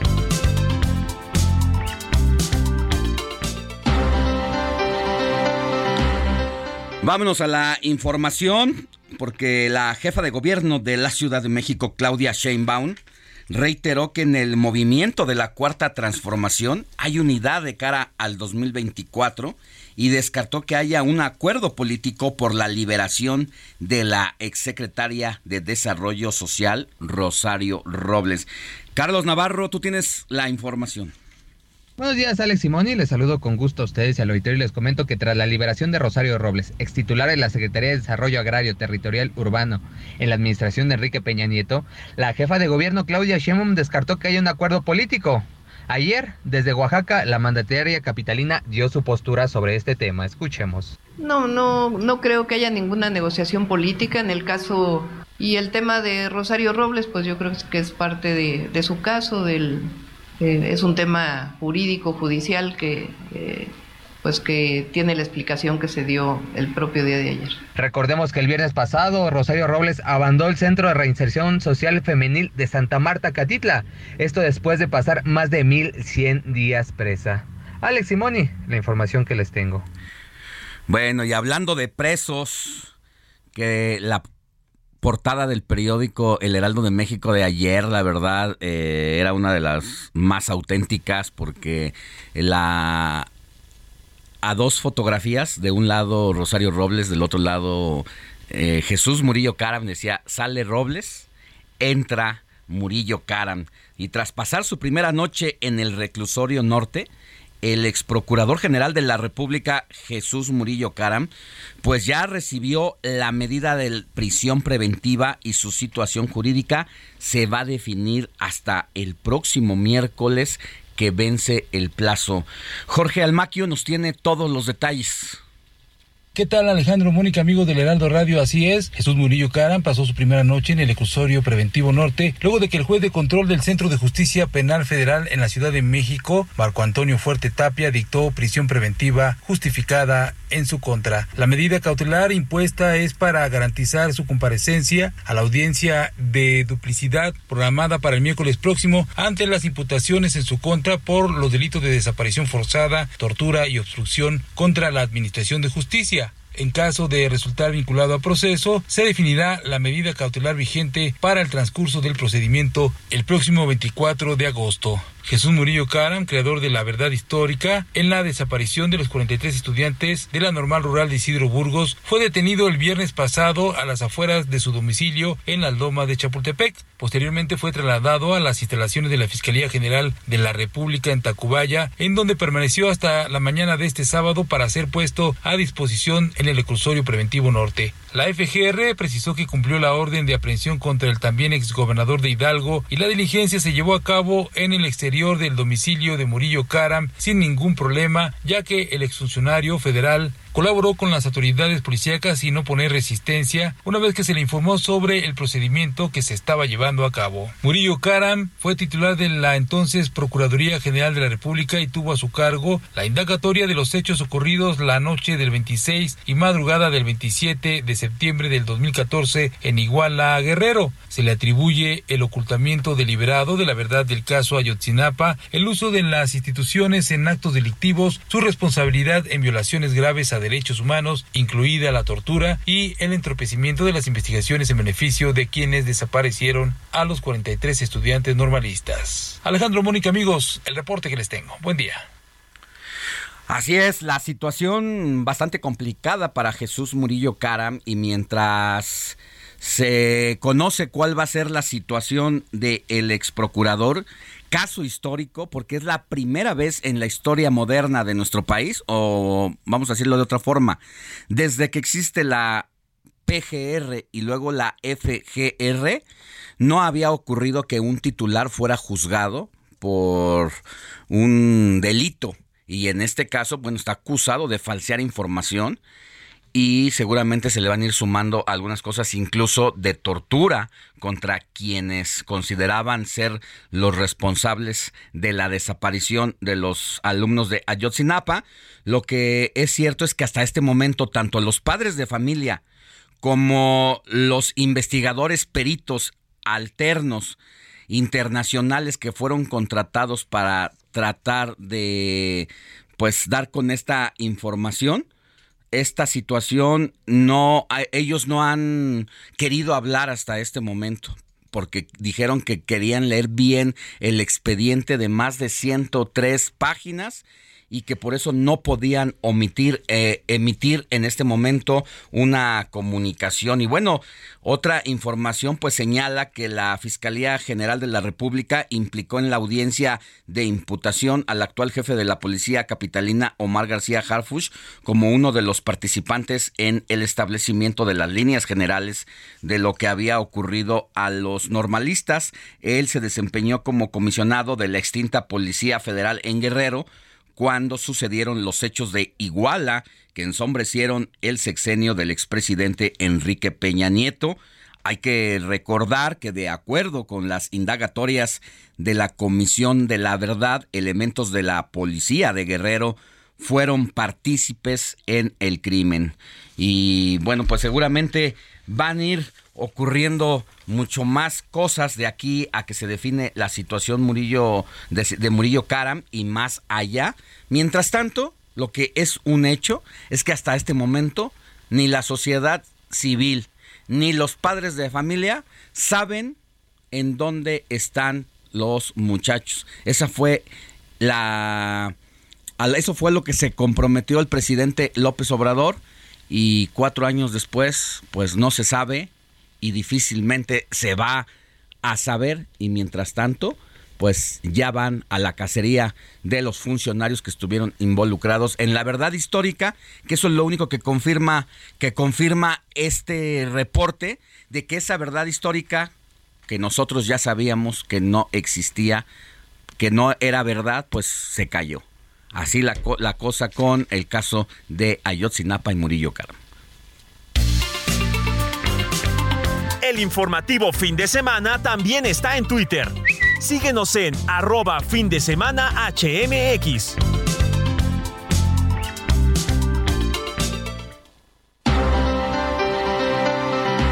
Bueno, antes, antes de irnos a una pausa, Roberto Martínez, ¿qué nos tienes? Pues mira, Alex, nos vamos a ir con el ¿Has escuchado a los curuleros de San Lázaro? ¿Cómo no? Hacen ironía eh, Pepe Navarro y Pepe Velarde de los temas de la política. De los temas que están saliendo en la agenda y justamente esta semana no puedo hacer, no puedo haber otro, otra excepción. Hicieron el tema del nuevo plan de estudios que presentó la SEP, donde ya van a quitar tanto, tanto los grados escolares, ya les van a poner otro nombre. Todo un tema, ¿eh? Se dice que es más y de meter la ideología López Obradorista que fortalecer la enseñanza. Exactamente, y justamente de esto se están burlando, se están, sí, sí, se, burlando, se, mofan. de toda esta situación que va a venir el nuevo plan de estudios. Y aquí les dejamos un cachito de la canción y bueno, de los curuleros de San Lázaro. Nos vamos ya después de ahí a la pausa y regresamos con más información. No quieren que aprenda, fieles y obedientes crecerán tus hijos.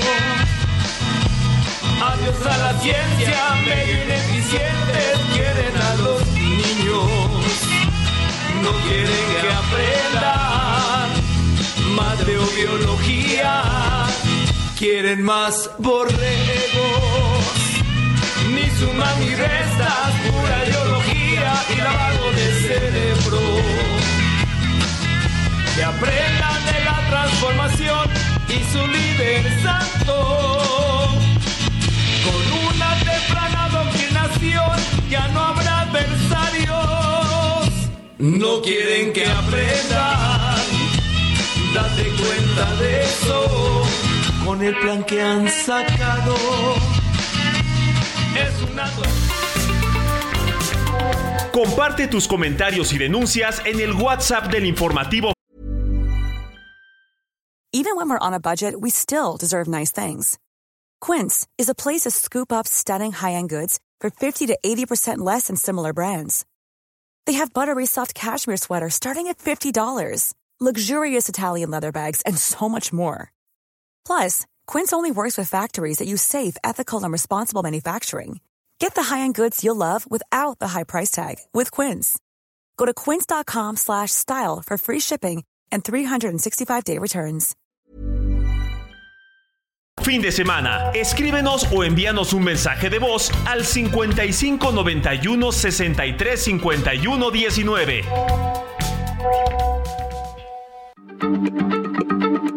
Heraldo Radio, la H se lee, se comparte, se ve y ahora también se escucha.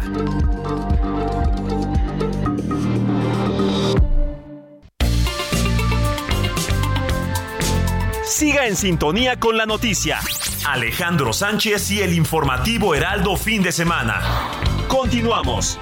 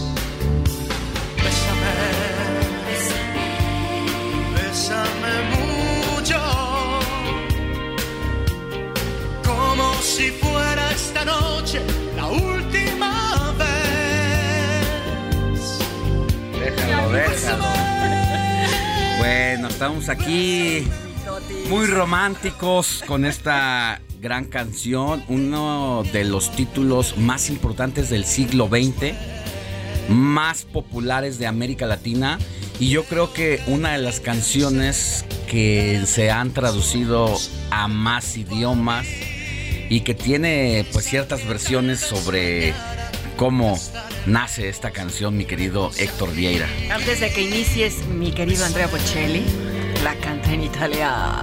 Hermoso. Es correcto, Andrea Bocelli, mi querida Moni. Una de tantas versiones de este tema, Bésame mucho. Eh, idiomas también, ya una importante cantidad de idiomas. ¿Y por qué estamos escuchando este tema, Alex Moni?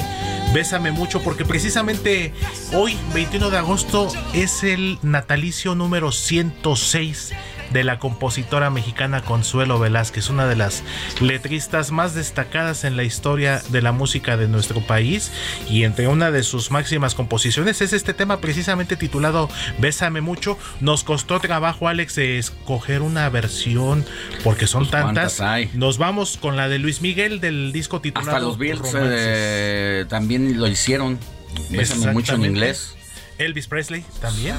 Imagínate nada más de qué figuras estamos hablando. Yo no sé cuántas canciones más haya hecho Consuelo Velázquez. No sé, no me he puesto a investigar. Pero no necesitaba escribir más. Con esta canción era suficiente. Le preguntaban a García Márquez cuando Márquez habla de Juan Rulfo y lo enaltece y dice que él, su, escritura mágica, su género de escritura mágica está basado en Juan Rulfo. Y dicen, bueno, pero Juan Rulfo solo escribió dos libros. Y dice, es que no necesitaba escribir más. ¿Para qué escribía más después de tener una de las obras más importantes de América Latina y de la literatura? Como fue... Eh, Gabriel García Márquez y Juan Rulfo, la, eh, sí, eh, la novela de cuando llega a Comala de Pedro Páramo. Esta, esta, dice, no era necesario escribir más. Así, así Consuelito Velázquez, no sé si tiene 10, 20, 30, 3, 2. Pues fue un número si hubiera quedado con esta, ya. Famosa. No tengo ahorita el dato, no tengo cuantificado, pero sí fue un número importante de canciones que muchos eh, intérpretes eh, plasmaron con sus voces.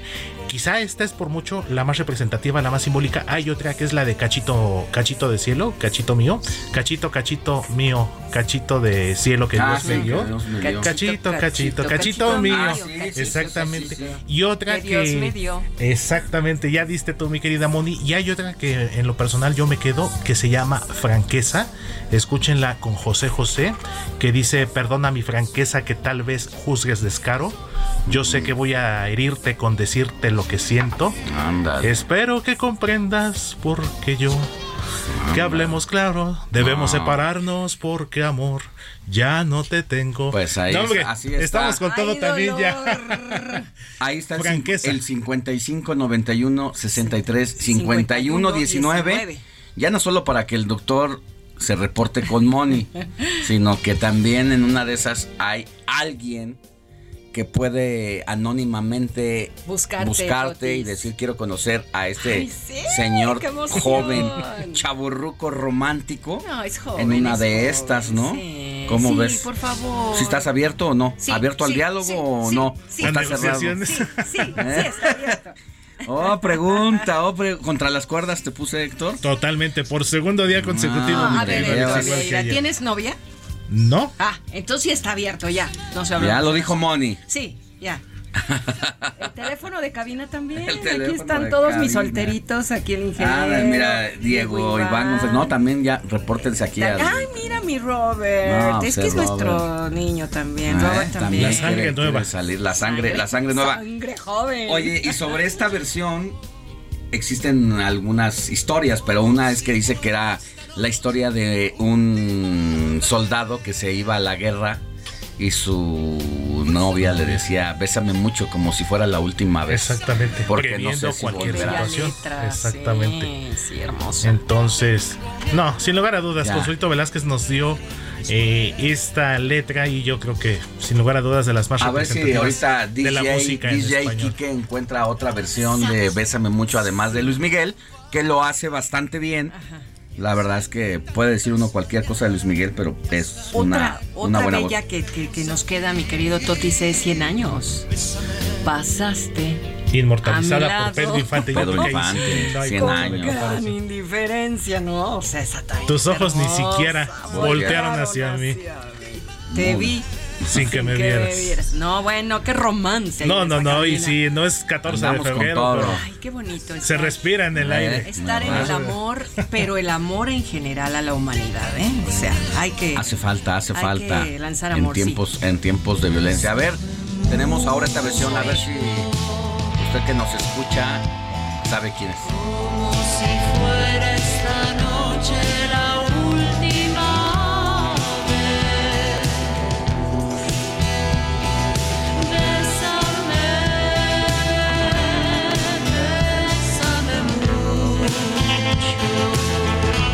¿Quién es Héctor Vieira? De acuerdo a lo que nos pasa nuestro querido Diego Iván, eso, ¿eh? La voz debe ser, si la memoria no me falla, es León Larrigui. ¿Es correcto, mi querido Diego? Zoe, efectivamente. bien. Algo más reciente, pero Mi pues también Gogo, bueno. mi Gogo, Totis. Todo lo sabe. Todo lo sabe, todo lo sabe. Aquí lo, se, si esca- no- se escanea y saca la información. Procesamos, Si no procesamos lo y. Muy bien. No, nunca, nunca. Muy bien. Muy bien, Héctor Vieira, regresamos contigo más adelante. Hay una cantante francesa, como adelantito, que a- en el, a principio de los años 2000, uff, cómo arrancó suspiros, sobre ¿Sí? todo entre los caballeros. Ah, bueno, pues entonces no le cambie porque al ratito tenemos esa efeméride musical. Sí, está bien bonita.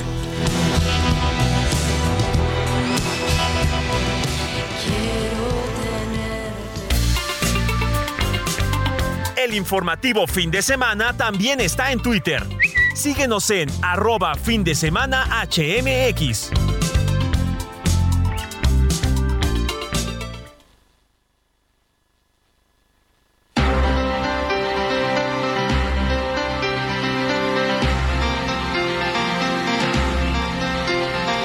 De la mañana con 39 minutos hora del centro del país. Mire, esta semana fue tendencia nacional el hijo del presidente, el hijo menor, Jesús, porque eh, fue captado con unos tenis que escandalizaron a la opinión pública. no tendría nada de malo si no fuera porque el presidente de la República ha insistido hasta el cansancio sobre la pobreza franciscana, no solamente entre los integrantes de su gobierno y, y pues la mayoría de la burocracia nacional, sino que se ha encargado de hacer un llamado a la sociedad expresando la necesidad de eh, vivir en la justa medianía. Y ya atacado de manera sistemática, contundente a la clase media porque es aspiracionista, porque son individualistas, porque solamente piensan en ellos, porque solamente aspiran a tener coches de lujo, a tener un departamento y a vestir bien. Esa ha sido su letanía.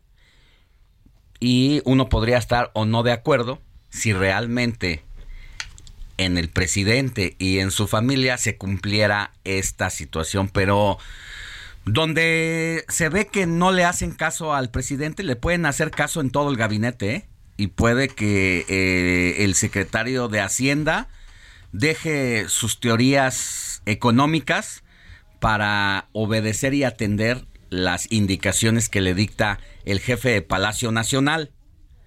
Pero donde no le hacen caso al presidente es en casa. Ahí ya sabe que es donde justamente no, le, no les gusta vivir como profesa el jefe de la nación. Y entonces esta semana eh, Jesús, el hijo menor, fue captado con unos tenis azules y de inmediato las redes sociales dijeron, bueno, esos tenis no pasan la concepción de la justa medianía, porque cuestan 150 mil pesos, es lo que se dijo. Y bueno, tenemos a Rodrigo Iván, a Diego y Rodrigo Iván, a Diego Iván González para que nos diga precisamente si esta situación, si este estos tenis realmente tienen ese precio y que nos hables, Diego Iván, si realmente eh, son originales, si realmente cuesta lo que se dijo en las redes sociales y también lo que representa esta cultura de los tenis, sobre todo entre las nuevas generaciones. Bueno, pues como tú bien comentas, vamos a ir parte por parte.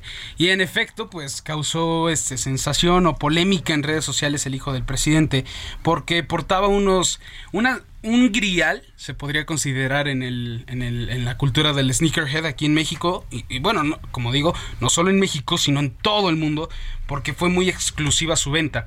Se, trató, se trata del modelo Air Force One Low MCA con Off-White, que de hecho el eh, dato curioso, el diseñador de Off-White, o el creador de la marca Off-White, que era Virgil Abloh, era un diseñador estadounidense, murió hace un año. Entonces todavía sus piezas en el, en el sneaker game, o como le decimos nosotros, este, incrementaron más su, su, su, su, su, valor, su, su, valor y con ello su precio. y, este, y este par, pues fue la, fue este fue uno de los fue uno de los modelos que más incrementó su precio. Porque aparte de que es muy exclusivo este ya que fue sorteado en un este en, un, en una dinámica del Museo de Arte, de Arte Contemporáneo de Chicago. Este, fue a través de un sorteo que podían eh, que podía ir la gente, o sea, de los 40 mil personas que trataron de ingresar para este, para este, para poder comprar este tenis a precio de venta al público que era de, en, en pesos mexicanos era de 4 mil pesos, este, pues escogían a, a menos de mil. Entonces, eran piezas limitadas, para ingresar o para poder comprarlo era todavía más limitado. Cuando hablamos de piezas limitadas, ¿de cuántos de cuántos estamos hablando? ¿De Yo cuántos creo que abajo de los siete, de las siete mil piezas. En el mundo, o sea, que se distribuyen en, el, mundo. Entonces, por eso alcanza precios altos. Exacto, la reventa ya este, supera su precio, o sea, lo multiplica ya casi a 100 veces su precio original. Porque no lo vale el material, sino, es la, estrategia, la exclusividad. Exacto. Es una cultura, la cultura Es una cultura, del, como bien dije, del sneakerhead, o sea los sneakerheads son personas que adoran los tenis, y conocen su cultura, conocen la historia del tenis, lo que conlleva todo, o sea, su- por qué se hizo, o sea, por qué, por qué ahora se llama así, etcétera. Ahora, su relación con el deporte cobró fuerza. Exacto. Y no sé, eh, es pregunta, un poco lo que hay en mi CPU personal. Eh, tuvo que ver, tuvo un auge muy importante a mediados de los 80, finales de 80s, los 90 es- con Michael Jordan. En efecto, Michael Jordan potencia esta Ya. cultura porque empieza a usar los Jordan, es el primer artista, bueno, el primer famoso, el primer, la primera celebridad de talla mundial o deportista de talla mundial que empieza a usar los Jordan 1. Este, de hecho, el primer juego que los usó fue en el 1985 y este y de hecho ese día que jugó, este todos los dedos de los pies le sangraron, todos, porque como tal los Jordan no está, o sea, tenían la idea que era para básquet. Era la idea, pero No todavía la- la ejecución fue ahí lo erróneo y pero él se los puso, él jugó todo el juego con los Jordan 1 y hasta el final se los quitó, pero dijo que sí tenía que hacer ciertas modificaciones y a través de los años pues han ido modificando la tecnología para los tenis y en efecto tiene gran auge en los 80s y de ahí para Ya. adelante 90s, 2000, 2010, etcétera, siguen teniendo un gran auge los, los, los tenis, ¿no? Entonces, volviendo al tema inicial, y Inicial. ya para cerrar, eh, sí es real entonces que estos tenis del Sí. que al hijo del presidente le gusta esta cultura. En efecto, porque no solo se ha visto, no solo se le ha visto este tipo, este modelo, sino se le ha visto un speedrunner de Valenciaga que ya son de diseñador. ¿Cuánto cuestan eso? Eh, están entre 18 mil y 25 mil pesos. También unos off-white, o sea, ya de la marca off-white, que son un Odyssey Grey, este, que valen 20 mil pesos. También unos Human Race de Pharrell Williams, que cuestan entre los 7 mil y los 11 mil pesos. Y también no solo Jesús Ernesto ha sido ex- exhibido, sino que también Andrés Manuel López Jr. fue exhibido hace unos años, en 2009, cuando Kanye West lanzó su colaboración con Louis Vuitton, eh, donde crearon una, una serie de tenis y este, el hijo de, de Andrés Manuel, Recuerdo unos- como si hubiera sido ayer que incluso fue eh, tomado con esos tenis, si no me equivoco, en una manifestación. Sí, en, en efecto, no, fue tomado en un centro en, en Roma. Ya, en Roma. Entonces, aparte de que estaba en el extranjero, pues todavía más. Y este, este, ¿sabes cuánto vale este, te- este par del último hijo, del más grande? ¿De cuál? 220 mil pesos. O sea, si, si Jesús Ernesto tenía la vara muy alta, la superó su hermano. mucho Oye, antes. pues, eh, si el presidente no trabajaba, si recorría el país, si los hijos no tenían trabajo, pues ¿de dónde salía la lana? Es lo que uno se pregunta. Pues ¿no? supongo que de la tierra. O Yo sea, creo. Yo creo, porque... Crecía en macetas. Exactamente. Y le yo llegaba creo en que sobres amarillos. o en sobres amarillos. Sí, la verdad es, es un tema No, ahí la- complicado, pero definitivamente es, un, es una cultura la cual se debe de indagar un poco más porque pues en una de esas pues ya exhibieron a, a alguien con... Oye, pero lo que queda claro es entonces que no hay eh, mm, sincronía entre lo que dice el presidente y no viven hay congruencia. Porque decía el presidente, pero ¿para qué tener tanta ropa? Sí, ¿Para nada más qué? con un par. Con un par de zapatos. Te acabas ese, ese par y luego ya te compras otro. Ya.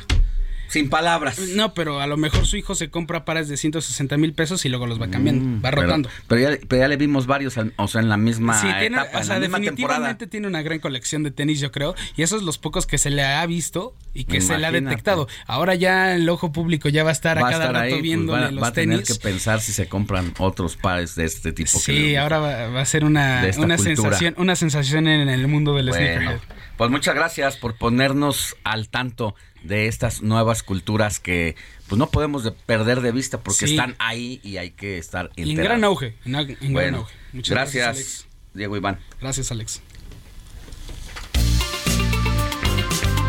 El informativo fin de semana también está en Twitter.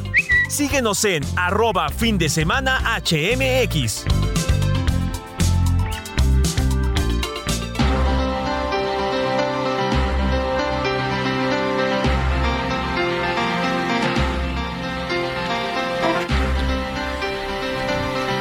Vamos a hacer un recorrido por la República del país y hacemos enlace primero con Pastor Matías, titular del noticiero Heraldo Oaxaca, para abordar temas de la agenda del Estado. Mi querido Pastor, muy buenos días, ¿cómo estás? ¿Qué tal Alejandro? Muy buenos días, amigos del fin de semana de Heraldo Radio. Les saludamos con gusto en esta mañana.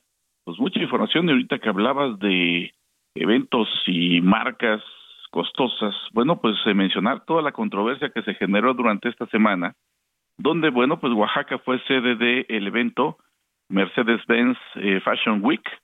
Bueno, pues un evento que fue organizado por la esposa del eh, gobernador del estado, Alejandro Murat. Yvette Morán fue quien obviamente recibió a grandes diseñadores. Ahí aprovechó pues para obviamente promocionar una de sus marcas, lo cual, bueno, pues desató, ya sabes, pues el escándalo de muchos diputados que desde la 65 legislatura levantaron la voz porque hablaban de plagios, hablaban de situaciones de eh, los eh, textileros de Oaxaca que se estaban siendo robados sus eh, la parte de la cultura de Oaxaca, situaciones como estas y llamó la atención Alejandro, déjame decirte porque también se aprovechó este evento en donde pues movió a muchas personas que llegaron hasta en jets privados y demás. Bueno, la presencia de Maluma, Maluma que llegó a Oaxaca pues también para promocionar su propia marca de mezcal Contraluz. Bueno, pues eh, muchos preguntaban, ¿y Maluma de dónde salió mezcalero? Pues el, caso es que, pues ahora desde Oaxaca y este, estas botellas de mezcal que se podrán vender por internet a precios muy costosos, bueno, pues también generó todo este escándalo y sigue la controversia todavía, porque insistimos, este asunto ya ha llevado pues a diferentes, a movilización de diferentes organizaciones e incluso también desde el Congreso del Estado, donde diputados siguen levantando la voz sobre este asunto. Y bueno, pues eh, por otra parte, también, bueno, pues eh, aprovechando y de viajes, ayer estuvo eh, la, doctora Claudia Sheinbaum, jefa de gobierno aquí en Oaxaca. Anduvo por allá. sí, estuvo con el rector, el rector de la UAPJO, Cristian, Cristian Carreño, en donde, bueno, pues se aprovechó para estar con el gobernador del estado, Alejandro Murat, estuvo también acompañado del gobernador electo, Salomón Jara Cruz, estuvieron a sede de la misma universidad para hablar de temas del cuidado del agua, bueno, pues aprovechando en estos recorridos que se tiene hasta el momento, fue bien recibida, en un evento que estuvo muy concurrido, que además, bueno, pues estuvo hablando, dijo, y habló en su tono como investigadora de la UNAM, también lo que se podría lograr eh, ahora que estamos en una situación pues eh, muy difícil en cuestión del cuidado del agua y que se realizaron diferentes eventos y opiniones en relación a este asunto. Fue una mesa importante la cual se realizó antes, pues aprovechó para que junto con el gobernador del estado, Alejandro Murat, y el gobernador electo, Salomón Jara, pues visitaran la casa de los oaxaqueños, el Palacio de Gobierno, donde pues se tuvo una reunión ahí privada, pero fue un tema interesante lo que se vivió ayer aquí en nuestra ciudad capital. Y pues en temas más complicados, bueno, pues déjame decirte que eh, sabes que desde el gobierno federal se ha impulsado un evento importante, lo que es el corredor interoceánico de Oaxaca pues aún cuando se está avanzando de manera importante, déjame decirte que hay uno de los temas que es complejo, y que llama mucho la atención y algo se tendrá que trabajar porque la situación y la movilización social constante en esta zona, pues obviamente que atrasan los trabajos, perdón, los trabajos, eh, generan complicaciones de inseguridad, de incertidumbre, y te lo comento porque cuatro días, imagínate, imagínate cuatro días de que la carretera la carretera la, eh, que va del Istmo de Tehuantepec a la costa y que corre también para eh, Chiapas, estuvo bloqueada por una organización. Una organización que además llamó la atención porque había ciertos intereses en relación a ello, son afectados de los sismos. Todavía sigue esta situación, ya son cinco años. Aquí lo que llamó la atención es de que pues estuvo por ahí por debajo de la, del agua, comandado por una persona de nombre Gloria Sánchez, quien fuera presidenta municipal en algún momento de Juchitán, fue diputada local después de ello, en donde pues Del estuvo moviendo a muchas personas.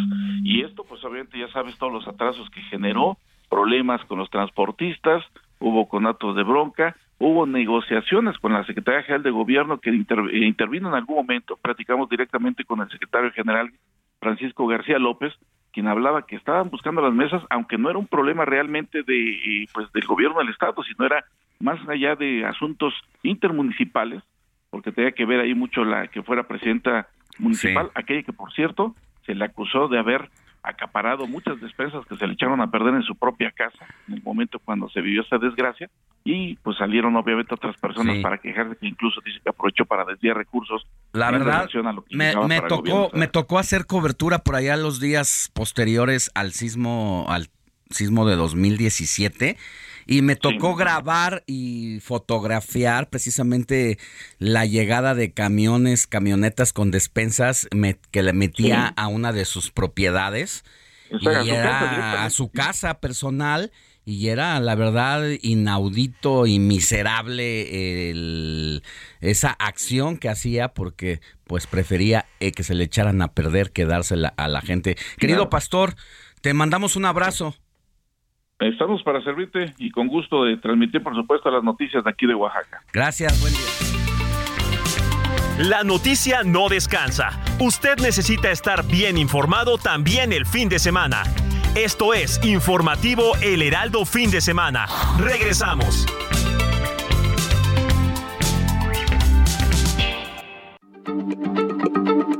Heraldo Radio, la H se lee, se comparte, se ve y ahora también se escucha.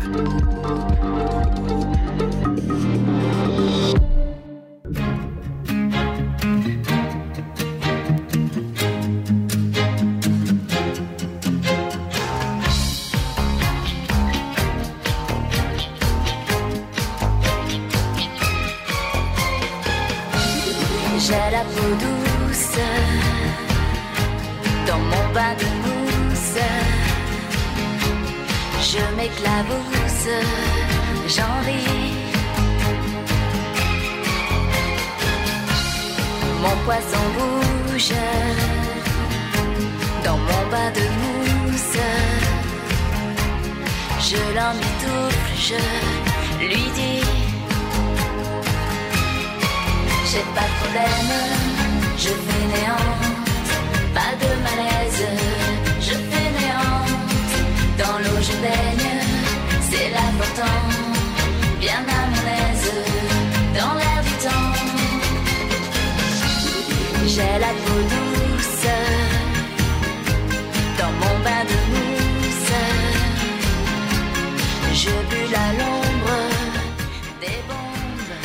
Pop internacional, ¿por qué lo estamos escuchando? ¿Y quién canta, mi querido Héctor Vieira? Así es, Alex Moni, amigos del auditorio, pues un clásico, como se los comenté hace un ratito, del año 2003, o sea, de principios de siglo prácticamente. Y esta jovencita cantante francesa, Alice, pues cuántos suspiros no arrancó, ¿no? Entre los caballeros con ese baile, con ese, con el video precisamente de este tema que estamos escuchando, titulado Jenna Marais que en español quiere decir estoy harta y que este tema eh, la catapultó a nivel mundial, la dio a conocer en todo el mundo por la sensualidad, por la coquetería, muy carismática además, Alice. Entonces, sin lugar a dudas, fue, eh, yo creo, como dicen ahora, fue el crush amor platónico de muchos caballeros. Y no solamente en México, yo creo que en todo el mundo. Seguramente, mi querido Héctor, 38 añitos muy joven todavía, si bien es cierto que ya no se dedica propiamente al, canto, ya de hecho es mamá de dos pequeños, se casó y bueno, pues ahora sí que quedó el recuerdo de ella con este tema y pues sin lugar a dudas lo bonito de esta sección musical del informativo Alex Moni, pues que tenemos variado, variado desde lo más romántico, desde la salsa con la que normalmente empezamos cumbia el colombiana. programa, cumbia colombiana, surtido rico, y pues ahora este clásico del pop internacional. Muy padre pues para todos los gustos. Muy bien, mi querido Héctor, pues ahí estamos escuchando Alice y el título, a ver tu pronunciación en François. A ver si me sale el François. Es eh, Jenna Marais. En español, estoy harta, ¿eh? Bueno. Así es que, que se agarren los franceses porque ahí les voy. Mira, nada más a Moni con esa voz tan especial de mi querida Moni. No, hombre. Ya, ya, me imaginé caminando por los campos elíseos, ahí, por la torre. Por el río Sena. Más el río Sena. El, el, espumoso río Sena. Y que aguas, ¿eh? Porque también ya está por debajo de sus niveles. O sea que la crisis del agua, cambiando un poquito de tema ya con algo un poquito más sellole, eh, pues eh, no solamente nos está pegando a nosotros. No, pues el mundo está sufriendo una situación muy complicada. Eh, el cambio climático, dicen los expertos, y no se diga en Francia, es clave porque es el ombligo del mundo. Y lo que pasa primero allá se empieza a replicar en las demás partes del planeta Tierra, así que estamos, estamos un poco en deuda con el medio ambiente. Así es, Alex. Ahora sí que, como bien lo dices, el cambio climático no conoce de países, no conoce de fronteras. Y es algo que nosotros como humanidad debemos de estar conscientes y sobre todo de hacer algo para revertirlo y que los daños en un momento dado, esperemos, no sean irreversibles. Palabra clave, conciencia. Exactamente. Como la primera canción que tuvimos el día de hoy, mi querida Moni. la conciencia. Entonces, pues, Alice, un clásico del pop internacional. Gracias, Héctor Vieira. Seguimos pendientes, Ale.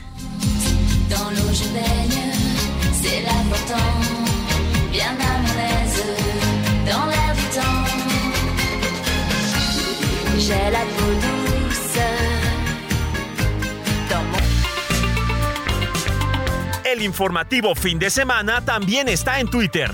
Síguenos en arroba fin de semana HMX.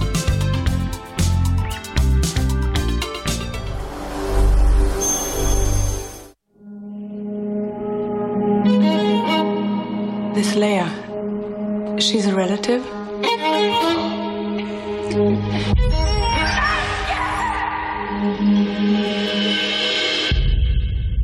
She's alive.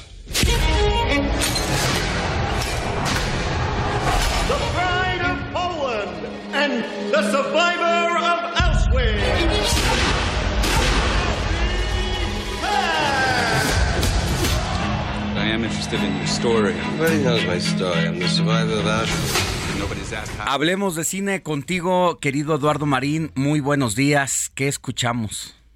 Buenos días, Alex. Gusto saludarte. Saludos a toda la audiencia.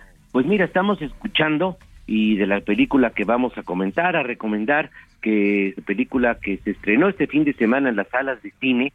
Se trata de Peleando por mi vida, The. Survivor, en su título original, que está basada en una historia real, una sorprendente historia real de un sobreviviente de los campos de concentración nazis eh, de Auschwitz que logra escapar de la muerte boxeando, porque para diversión de los oficiales nazis, pues lo ponen a boxear en el campo de concentración contra otros prisioneros eh, y el que pierda, el que mm, no se pueda mantener en pie, es ejecutado, es asesinado.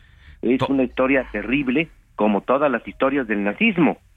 Toda una, bueno. una biografía, la de este peleador, porque entiendo que eh, él es capturado precisamente por los nazis luego de que va a rescatar a su hermano, distrae a los policías, el hermano logra huir, pero él se queda como prisionero y ante pues la fama de boxeador y de buen golpeador, lo ponen a la diversión y como dices terriblemente, entiendo que hasta que quedara uno de pie es la manera en que podía salir libre. Eh, bueno, no libre, sino que podía bajar con vida y seguir vida. exponiendo, exponiendo el físico cada que los soldados pues querían divertirse.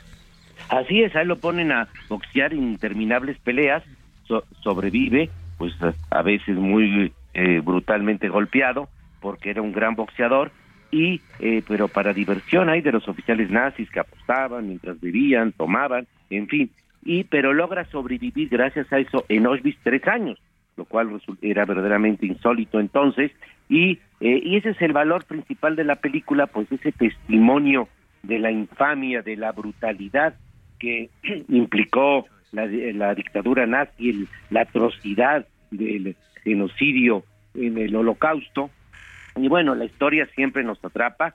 Este, hay una evidente habilidad narrativa eh, dirigida por el veterano director estadounidense Barry Levinson, quien acaba de cumplir 80 años y quien fue ganador del Oscar hace ya 30 años por Rain Man.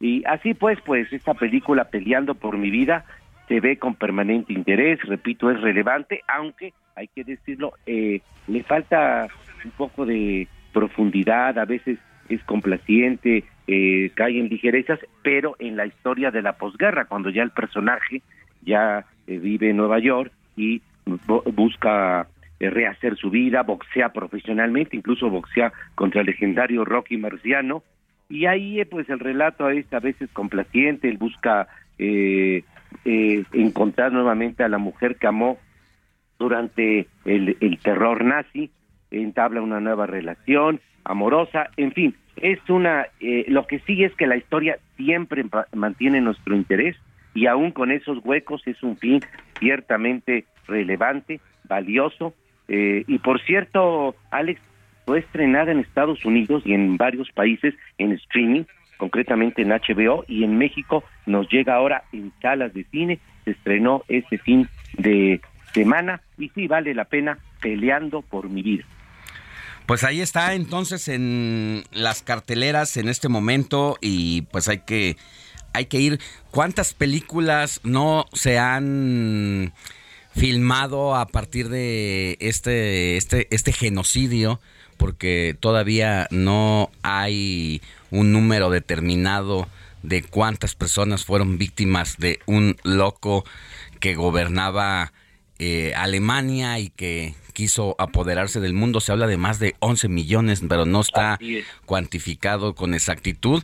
¿Cuántas historias, cuántos ángulos? Y hoy, con a partir de este esta historia de este boxeador, pues no está por demás seguir teniendo eh, claro ese episodio de la vida para que nunca más vuelva a, a repetirse, se diría con pleonasmo, pero porque si vuelve, pues es que se repite, pero hay que decirlo así, que no se vuelva a repetir, pero pues como que a veces no nos cae el 20, ¿no?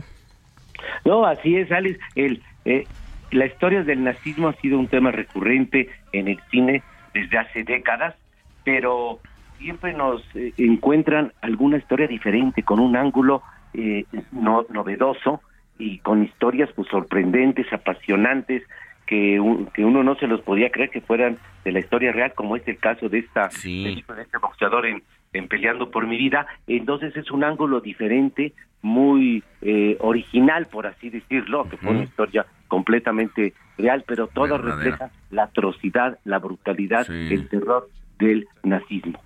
Bueno, muchísimas gracias, Eduardo Marín. Te mando un abrazo y nos escuchamos la siguiente semana. Con todo gusto. Muy buenos días. Feliz domingo. El informativo fin de semana también está en Twitter. Síguenos en arroba fin de semana HMX.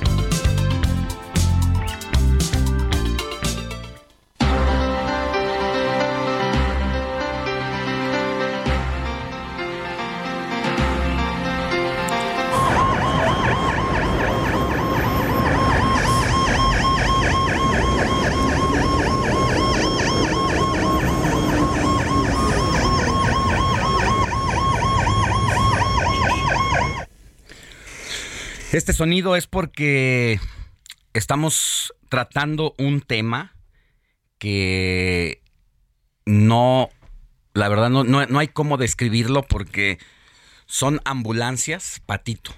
La piratería también ha llegado hasta esos lugares y hay gente que se viste de paramédicos, pero que realmente son asaltantes, son extorsionadores porque uno pensaría que en medio de la peor desgracia, que es cuando está en riesgo la vida de las personas, en una situación trágica, en un accidente, en alguna enfermedad, pues estas personas vamos, van a hacer todo lo posible por salvar la vida, pero resulta que son realmente extorsionadores, no son cuentos chinos. Aquí en cabina estamos cuatro personas y de las cuatro, creo que la, por lo menos dos somos testigos directos de alguna gandalle de esta manera.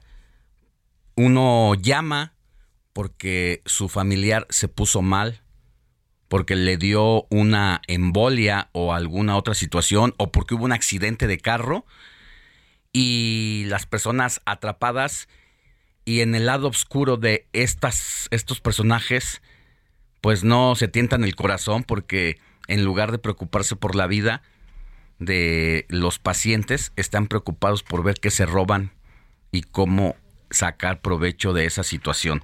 Y por eso es que estamos abordando este, este tema.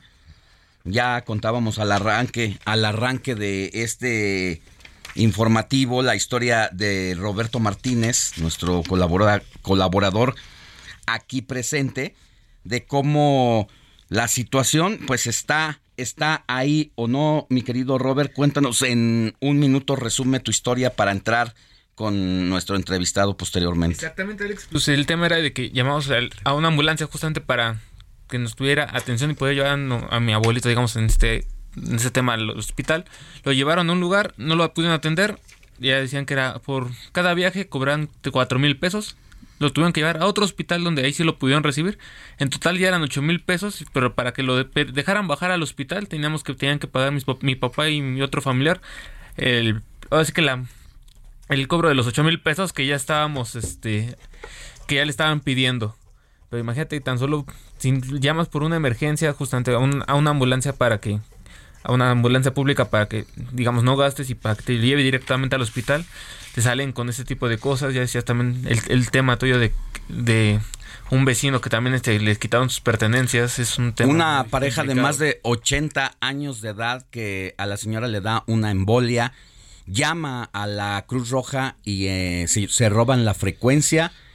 Llega una ambulancia patito, se lleva a la señora, la llevan a una clínica pirata donde no pueden atenderla porque no es una de alta especialidad y la señora necesitaba de urgencia a ser atendida y estos malvivientes cobrándole 40 mil pesos para dejar sacar a la paciente a que la atendieran en una clínica de adeveras. Por eso agradecemos que esté en la línea telefónica a Juan Manuel García Ortegón, coordinador de el C5.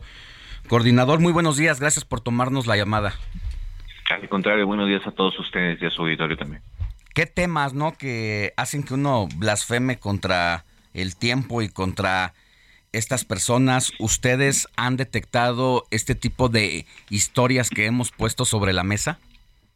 Sí, claro que sí, y, digamos poco más que, agregar en términos de la reacción que nos que nos genera también el enterarnos de estos casos, eh, tal como lo comentas, en una situación extrema, en una situación eh, digamos, en la peor situación que seguramente la mayor parte de, las personas van a enfrentar, eh, que, en lugar de recibir la atención que merecen, la empatía que en una situación como esa se espera, eh, pues sean básicamente extorsionados para poder recibir la atención de ellos mismos o de sus familiares, pues es un asunto que, que, que no se puede, que no se puede permitir y esa es la, el origen, esa es la base de lo que hemos venido haciendo con el programa de regularización de ambulancias privadas y de lo que seguramente vamos a platicar más, que es el operativo que a partir del próximo 23 de agosto vamos a iniciar para localizar y, eh, y básicamente desarticular eh, estas esas ambulancias que están operando de manera irregular y que no están entregando el servicio que la ciudadanía necesita. Para que quienes no están familiarizados con el término C5, es el Centro de Atención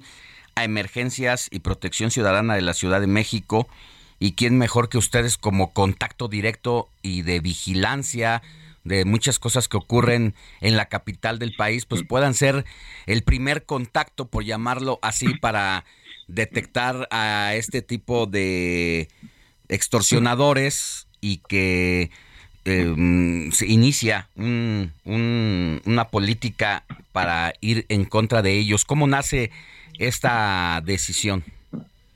Bueno, el, es, es parte de un plan eh, mucho más ambicioso. La, la jefa de gobierno eh, a las áreas que nos encargamos del proceso de atención prehospitalaria, que somos básicamente, eh, en primerísimo lugar, obviamente, la Secretaría de Salud, eh, la Secretaría de Salud a través de varias, de varias vertientes, de varias de sus áreas, particularmente participa con mucha fuerza el Centro Regulador de Urgencias Médicas, que atiende tanto, más bien, que administra tanto las ambulancias de la Secretaría de, Salud como el sistema de regulación médica, es decir, determinar en función de las características de las de las eh, eh, necesidades del paciente a qué a qué hospital hay que trasladarlo y también eh, a GEPSA, la Agencia de Protección Sanitaria, que son los que tienen la atribución de determinar qué ambulancias, tanto públicas como privadas, están dentro de la norma para operar. Eso es Secretaría de Salud.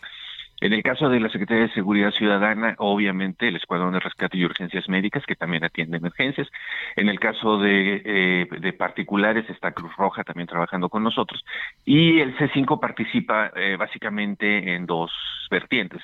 Por un lado, el C5 administra y opera el, 911 en la Ciudad de México, entonces la gran mayoría de las solicitudes de, atención médica entran a través del 911, pero también eh, somos el área, eh, eh, le damos espacio a todas las áreas de atención ciudad de atención eh, prehospitalaria para que operen. Entonces todos los que te acabo de describir eh, operan desde el C5. Entonces lo que la jefa de gobierno nos pidió a, a todos esos que te acabo de comentar es qué necesitamos para resolver el problema de atención hospitalaria de la Ciudad de México. Y hemos, a lo largo de esta administración, tenido eh, varias eh, eh, acciones, como por ejemplo cuando metimos las nuevas motocicletas, las nuevas ambulancias, el proceso de, de, de crear el cuerpo de voluntarios del CRUM, etcétera, etcétera. Bueno, ahora estamos en otra, en otra etapa que empezamos a principios del mes de abril, que es eh, muy fuertemente, muy agresivamente, me atrevería a decir incluso,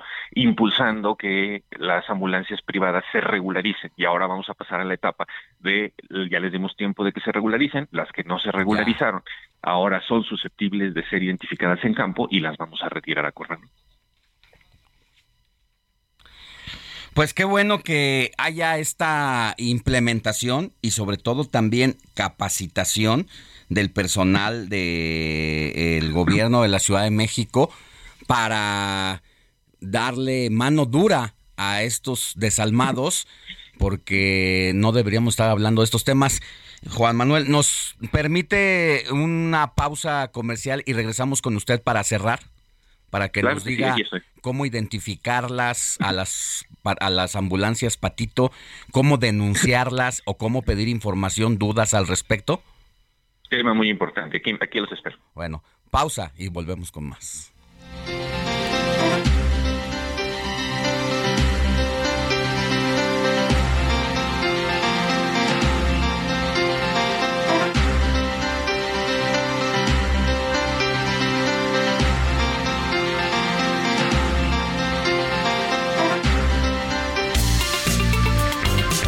La noticia no descansa. Usted necesita estar bien informado también el fin de semana.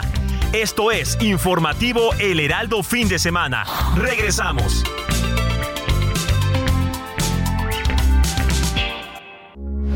Heraldo Radio, con la H que sí suena y ahora también se escucha.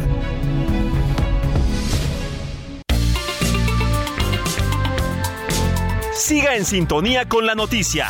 Alejandro Sánchez y el informativo Heraldo fin de semana. Continuamos.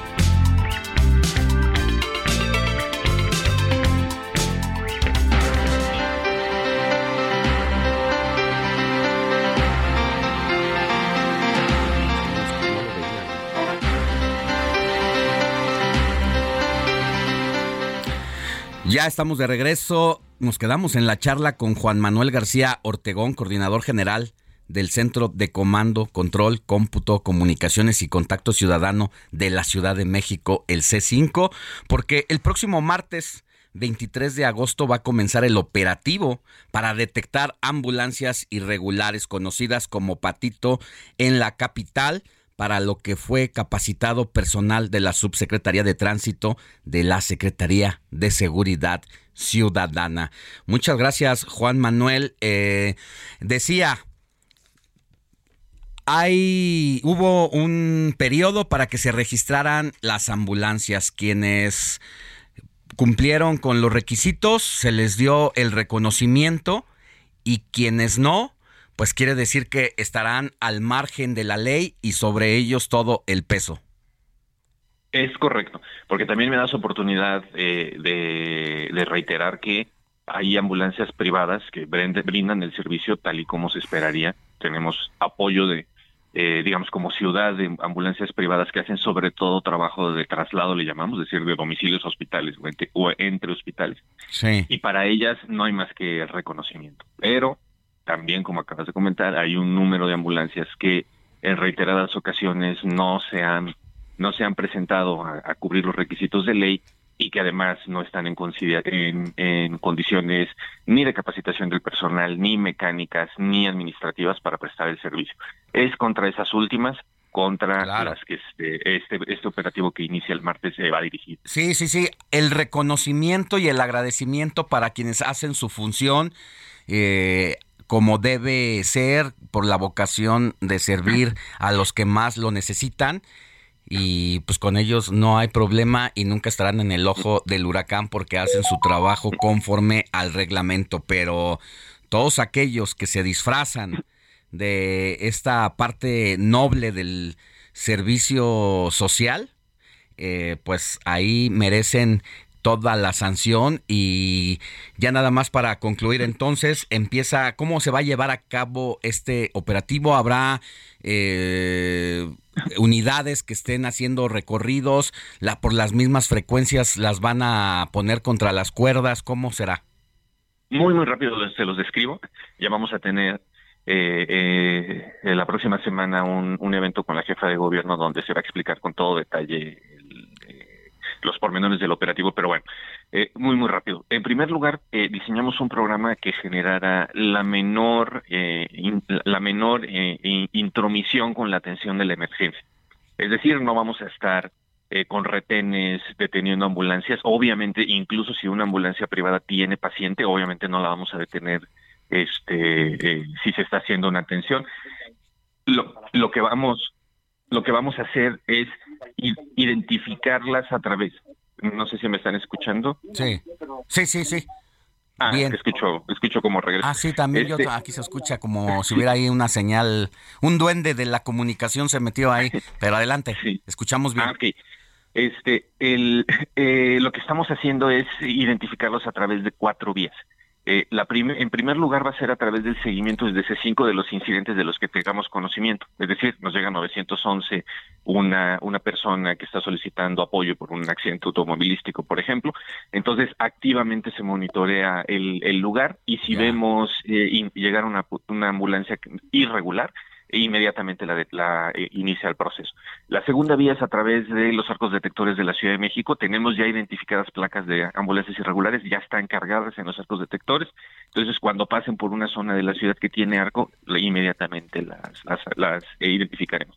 También aquí, a través de, el, como comentas, está eh, el equipo de la Subsecretaría de Tránsito ya capacitado. Entonces, ambulancias irregulares que cometan infracciones de tránsito, en ese momento este, serán detenidas. Y una cuarta que es muy importante es, eh, vamos a llevar a cabo ahí sí operativos muy quirúrgicos, muy específicos en zonas donde sabemos que las ambulancias eh, irregulares se reúnen tanto para hacer base como para como para trasladar a hospitales. Obviamente esos detalles no te los puedo dar porque no, no, no, no, no, no, los queremos porque lo que queremos es que los sorprendan. Exactamente, ese es el punto. Entonces, como verás, la idea es no detener la operación de las entorpecer la operación de las ambulancias ni públicos ni privadas, es detectarlas en un momento donde no genere un problema. Serán trasladadas a cuatro corralones de la ciudad que serán utilizados solamente esos cuatro para para para recepción de ambulancias irregulares y hay un equipo multidisciplinario de AGEPSA de la Secretaría de Movilidad y la Secretaría de Medio Ambiente que van a estar moviéndose a estos eh, eh, corralones para que en un lapso no mayor a 48 horas cualquier ambulancia regular que haya caído en el en el eh, en el corralón tenga ya la documentación que necesita para poder sacar la ambulancia o si se determina que no, no puede salir ahí se quedará porque la experiencia que hemos tenido con algunas que ya hemos metido es que pues básicamente las abandonan. Entonces eso es lo que queremos sacarlas de circulación y volver a hacer la invitación a los dueños de las ambulancias a los dueños de las empresas que se acerquen a la Secretaría de Salud de la Ciudad de México, todavía pueden hacer la regularización de sus ambulancias. Lo que queremos no es exterminar a las ambulancias patito, es que las ambulancias patito se conviertan en ambulancias irregulares y brinden el servicio que deben de hacer. Bueno. Juan Manuel García Ortegón, coordinador del C5, muchísimas gracias por haber estado con nosotros y vamos a estar muy pendientes. Nos interesa mucho el tema por los casos que nos han llegado aquí al informativo y si es tan amable a partir de los siguientes días de la entrada en operación, charlamos nuevamente para que nos diga cómo va. Claro que sí, aquí andamos, cualquier cosa que necesite. Muchas gracias, buen día. Hasta luego, buenos días. 9 de la mañana con 37 minutos hora del centro del país. Vámonos rápidamente con José Manuel Arteaga, periodista y editor de la sección de mercados del Heraldo de México, quien nos tiene información de finanzas personales. ¿Cómo estás, José Manuel? Buen día. Hola, Les, ¿cómo estás? Buenos días. Saludos a ti a nuestra radio escuchas. ¿Qué nos tienes? Fíjate que hoy vamos a hablarles de la ley de 97 para poder pensionarse. Esta, Alex, aplica para todos aquellos trabajadores que comenzaron a cotizar ante el IMSS el primero de julio de 1997. Los que hayan entrado a trabajar antes de esta fecha, se les aplica la ley del 73. Daniela Verastegui, directora de Desarrollo de Productos Citibanamex, nos dice que antes las semanas cotizadas solicitadas por el IMSS para pensionarse por esta ley de 1997 eran 1.250 semanas, equivalentes a 25 años de trabajo. Desde, desde 2021 se hizo una modificación al bajar a 750 semanas cada año se va a subir 25 semanas que equivalen a seis meses de trabajo hasta llegar a mil semanas en el 2031. Es decir, este año son 775 semanas para pensionarse, el próximo van a ser 800 semanas. Pero si quieres, escuchamos un poco los que nos comentó Daniela Verastegui. Entonces, una vez nosotros cumpliendo el mínimo de semanas, que en este 2022 son 775, y tener cesantía o vejez que es más de 60 años o más de 65 años, uno puede solicitar su pensión ah, de eh, ley 97. Un requisito adicional es, es, que se pide que tengan todos los trabajadores el expediente de identificación del trabajador actualizado. Esto es que debe tener su expediente biométrico, la FORE debe contar con las huellas y el rostro del trabajador para evitar algún algún malentendido y por eso, amigos, no se deben de olvidar que es importante actualizar este expediente biométrico. La pensión de 97 depende exclusivamente del monto que tiene el trabajador en la FORE. Esto nos comenta la directiva de Citibanamex. Existen tres modalidades para pensionarse con este dinero que hoy acumula, que es una es la renta vitalicia, que se contrata con una aseguradora, la segunda es el retiro programado, que se contrata con una Afore. Y el tercero es la pensión mínima garantizada, que esa la eh, entrega el gobierno. Alex, en la renta vitalicia, nos explica Verastegui, la aseguradora distribuye el saldo del ahorro del trabajador mensualmente hasta que fallezca. En este caso, el trabajador puede pensionarse sin cumplir la edad necesaria, pero sí tiene que eh, como requisito tener las semanas cotizadas. El IMSS lo que pide es que la renta vitalicia sea tres veces mayor a la pensión mínima garantizada. Estamos hablando aproximadamente de 12.900 pesos al mes. En el caso del retiro programado con la FORE, lo que se hace es un cálculo de esperanza de vida. Este año la esperanza de vida es de 71 años. Si una persona se pensiona a los 65, le quedan seis años, entonces los recursos de ahorro del trabajador se divide para un pago mensual durante ese periodo. ¿Qué pasa si la persona vive más allá de los 71 años? Bueno, esto nos explica Verástegui. Pero si tú vives más allá de los 71 años, pues acabó tu dinero. Entonces, si tú llegas a vivir más, pues qué pena. Híjole, José Manuel, pues métete a trabajar o busca cómo generar ingreso porque tu dinero a los 71 años se acabó.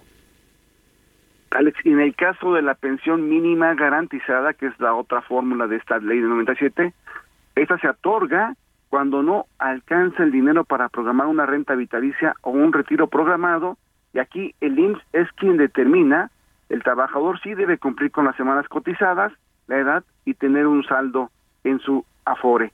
Esto nos, nos comenta la directiva de Citibanamex. Que hoy en 2022 es de 141.70 pesos 141.70 pesos diarios, que equivalen a 4.300 pesos al mes. Esa es la pensión garantizada para 2022, aquellos que no alcancen a tener una renta vitalicia o un retiro programado. Alex, un último dato importante para nuestro auditorio es que hay que tener muy en cuenta nuestro número de seguridad social. ¿Este cómo se puede sacar? Bueno, el tercero y cuarto dígito dice exactamente cuándo el trabajador se dio de alta ante el Seguro Social. Pues es parte del cómo se puede uno retirar a través de esta ley del 97. Eh, te escuchamos, mi querido José Manuel. Pues es un tema, todo un tema, lo de las cotizaciones. Ya nos habías platicado un poco de este tema también cuando uno se queda sin trabajo, echas mano de tu fondo de ahorro, eh, te prestan tu dinero y al mismo tiempo te quitan cinco años de eh, cotización de pues de trabajo prácticamente para tu jubilación. Entonces son temas que se vuelven importantísimos en una en un escenario como el que vivimos no solamente en México, sino en el mundo y que por mala fortuna se va a venir muy complicado lo que resta del año y seguramente el inicio del próximo y pues debemos estar muy al pendientes de saber cómo se manejan estos temas que pues son indispensables para para nuestra, nuestra economía familiar y nuestro retiro. Es correcto, indispensable sobre todo para el retiro, para ya cuando uno sale de trabajar y que bueno tenga dinero y recordarle al auditorio la importancia, lo que dicen los expertos es de eh, acumular, eh, hacer aportaciones voluntarias, porque pues recordarle que por lo general la gente se está retirando con el 30% de su último sueldo Alex, y pues eso sí realmente es bastante complicado seguir hacia adelante, ¿no? Bueno, tus redes sociales o tu teléfono o dónde te pueden, ahora que hemos estado, hemos estado eh, ofreciéndonos aquí de las consultorías, pues, ¿qué, ¿dónde te pueden consultar? Pues mira, dejamos el, teléfono celular para a nuestros amigos de, de Leraldo de México, Leraldo Radio, 56 10 42 89 50 y nos encuentran en redes sociales José-Arteaga y ahí estamos en la cuenta de Twitter, mi querido Alex. Sí, para que cualquier duda de estos que hay alguien que está en este tema de saber cómo su cotización, si se quiere jubilar, cómo puede ser una, una mejor opción, si es que tiene que, que dar un extra al IMSS por algún tiempo determinado para que cuando llegue tu retiro, tu bolsa eh, quincenal o mensual ya en la pensión sea la mejor posible. Todo eso tú se los puedes explicar, ¿no? Es correcto y también los invitamos ahí en el Herado de México, seguido publicamos información referente a todo ese tema del ahorro por el retiro, pues para que la gente esté bien enterada de eh, pues lo que viene hacia adelante, de qué debe hacer y sobre todo cómo buscar obtener su dinero de la FOE, Alex. Muy bien, que tengas buen día, José Manuel. Hasta pronto, gracias. Gracias, José Manuel. Eh, querida Moni, hay mensajitos, nos han llegado. A ver, cuando arrancamos el informativo de fin de semana y vinieron los santorales, hablabas de, eh, los nombres. De Maximiano, de... Y Salvador. Salvador, Salvador. Y nos dijiste que le mandabas un saludo a tu exnovio de hace antaño, Salvador, y lo dijiste de una manera muy melancólica, nostálgica, pero a la vez de recuerdo bonito. Claro. Y dijimos, bueno, si Salvador nos está escuchando, 5591 63 63 51 19. 51 19, ahí se puede reportar. Hasta ahorita mm, Salvador no se ha reportado, pero removiste muchas cosas. Sí, fíjate. ¿Por qué? Porque, miren amigos, nos escribe Juan Carlos Martínez, dice, saludos y bendiciones Moni y Alex y a todo el equipo. ¿Cómo olvidar los amores de juventud? Laura Pérez Gómez, si me escuchas, un abrazo donde quiera que te encuentres. Ándale. Mucha suerte de parte de Juan Carlos Martínez hacia Laura Pérez Gómez. Así es que, pues ahí está un mensaje de recuerdos. También tenemos, fíjate, a quién, a Guillermo Robledo. Dice, muy buenos días, equipo. Me hicieron recordar a una chica que conocí y anduve con ella de novio en el año 89-91 y por algunas circunstancias nos dejamos de ver y se acabó. Y hoy, pues me gustaría saber cómo está, qué fue de ella. No he podido verla, la he buscado en Facebook, pero nada. Se llama María Francisca. Le decían en su familia Pachis y pues fue muy importante para mí, algo muy, muy bonito. Así es que, pues nos pide un consejo, pero pues que se siga aquí anunciando, ¿verdad? Para ver cuándo Pachis le, le- lo, lo, ¿Se lo- reporta? lo contacta, ¿verdad? A nuestro buen amigo Guillermo Robledo. Bueno, este es en el caso de, de los recuerdos de antaño. Por otro lado, tenemos también muchos saludos y preguntas. A ver, mi querido eh, Robert. Robert. Erasmo Cerratos es un chico de 17 años y dice, ¿dónde puedo realizar mi trámite para la obtención de la cartilla? En noviembre cumple 18 años. ¿Qué puede hacer? Ah, ok, Moni, justamente era lo que te iba a preguntar si este año todavía iba a cumplir los 18 años. Sí.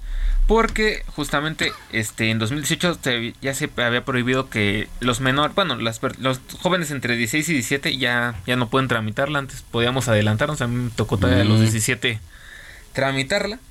Este, pero mira, te voy diciendo, los documentos que necesita primero solamente es ser mexicano, una fotografía sin retoque ni brillo, ya en las donde tomas la foto ya saben Tú vas general, para, car- para cartilla, para ya. cartilla. Le quitan el brillo ahí. Te piden el acta de nacimiento, comprobante de domicilio, este comprobante de estudios, este llevar alguna CURP y tienes que ir este a tu alcaldía, que es donde te van a orientar directamente. Ahora, algo es importante es a los 18 años cumplidos. A los 18 años ¿Y cumplidos. cuándo? Pero hay una fecha de convocatoria.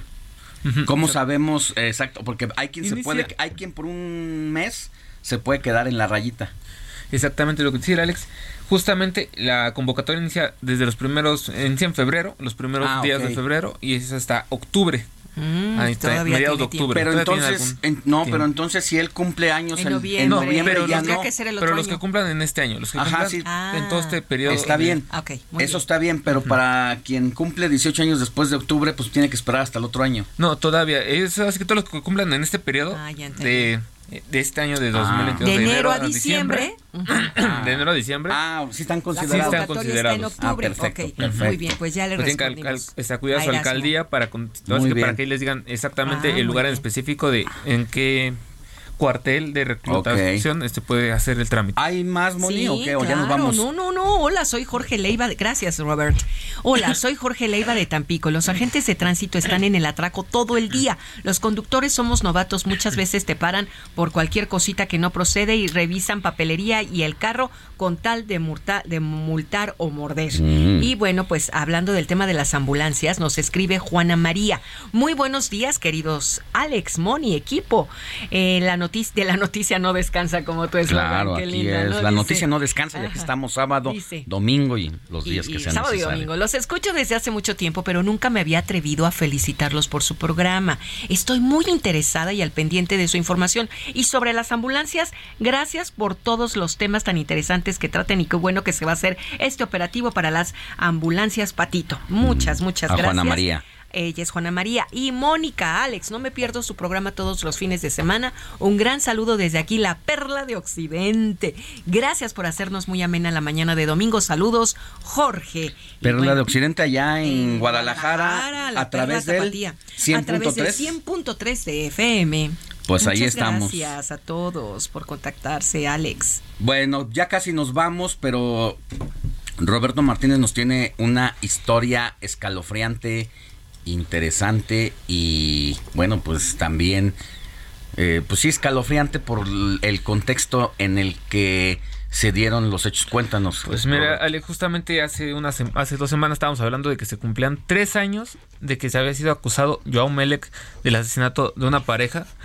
Justamente Joao Melec estaba, bueno, lo encontró en estado de ebriedad, de que había tomado, este, y Joao Melec es un Es- jugador de fútbol. es un jugador de fútbol, era una joven promesa mexicana que sal- salió de las fuerzas básicas del Santos, emigró a Europa, estuvo en el en las ¿cómo decirlo? en los equipos men- equipos menores del Porto. Había apenas fichado por el Sevilla siendo una de las figuras, así que lo tenían como que el jugador a seguir del equipo.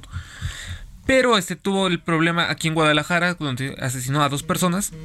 Y justamente tenemos este, es- así que él regresó a las canchas, ha estado en el equipo, en la Liga de Ascenso, y, vea- y hablábamos de cómo ha sido abuchado por la gente, recordado por ese episodio.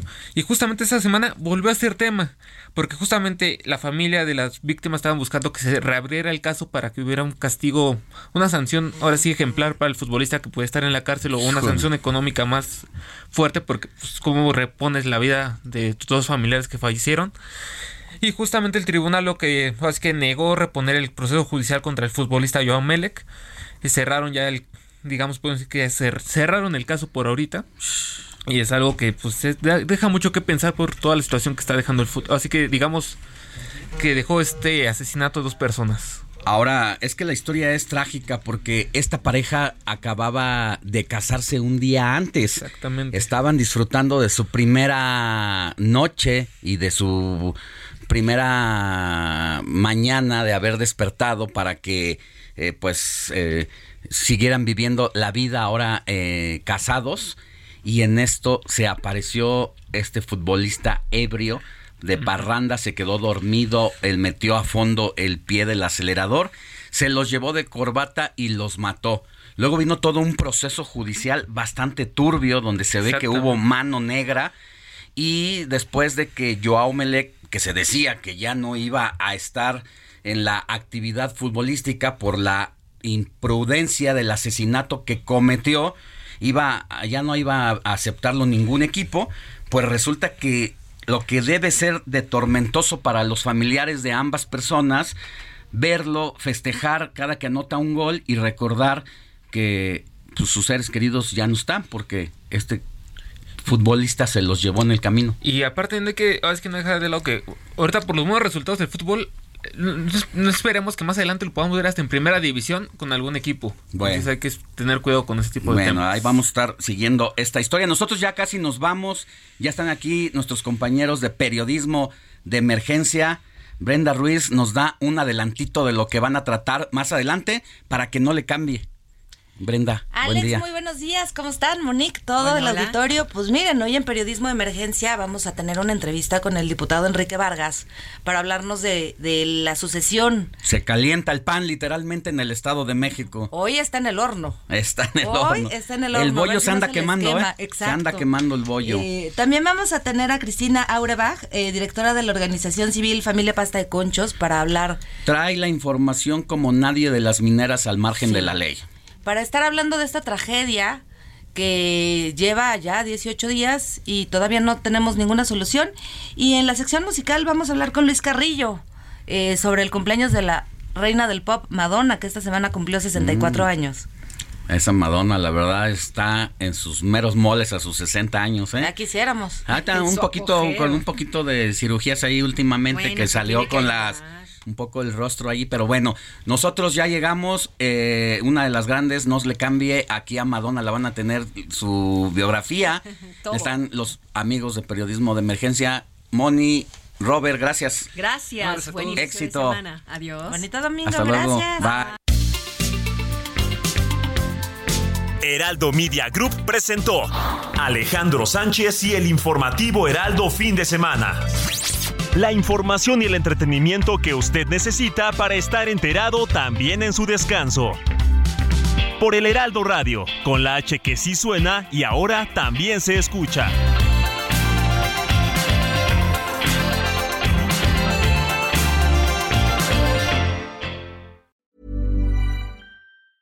Ever catch yourself eating the same flavorless dinner three days in a row? Dreaming of something better? Well, HelloFresh is your guilt-free dream come true, baby. It's me, Kiki Palmer. Let's wake up those taste buds with hot, juicy pecan-crusted chicken or garlic butter shrimp scampi. Mm. Hello Fresh. Stop dreaming of all the delicious possibilities and dig in at HelloFresh.com. Let's get this dinner party started.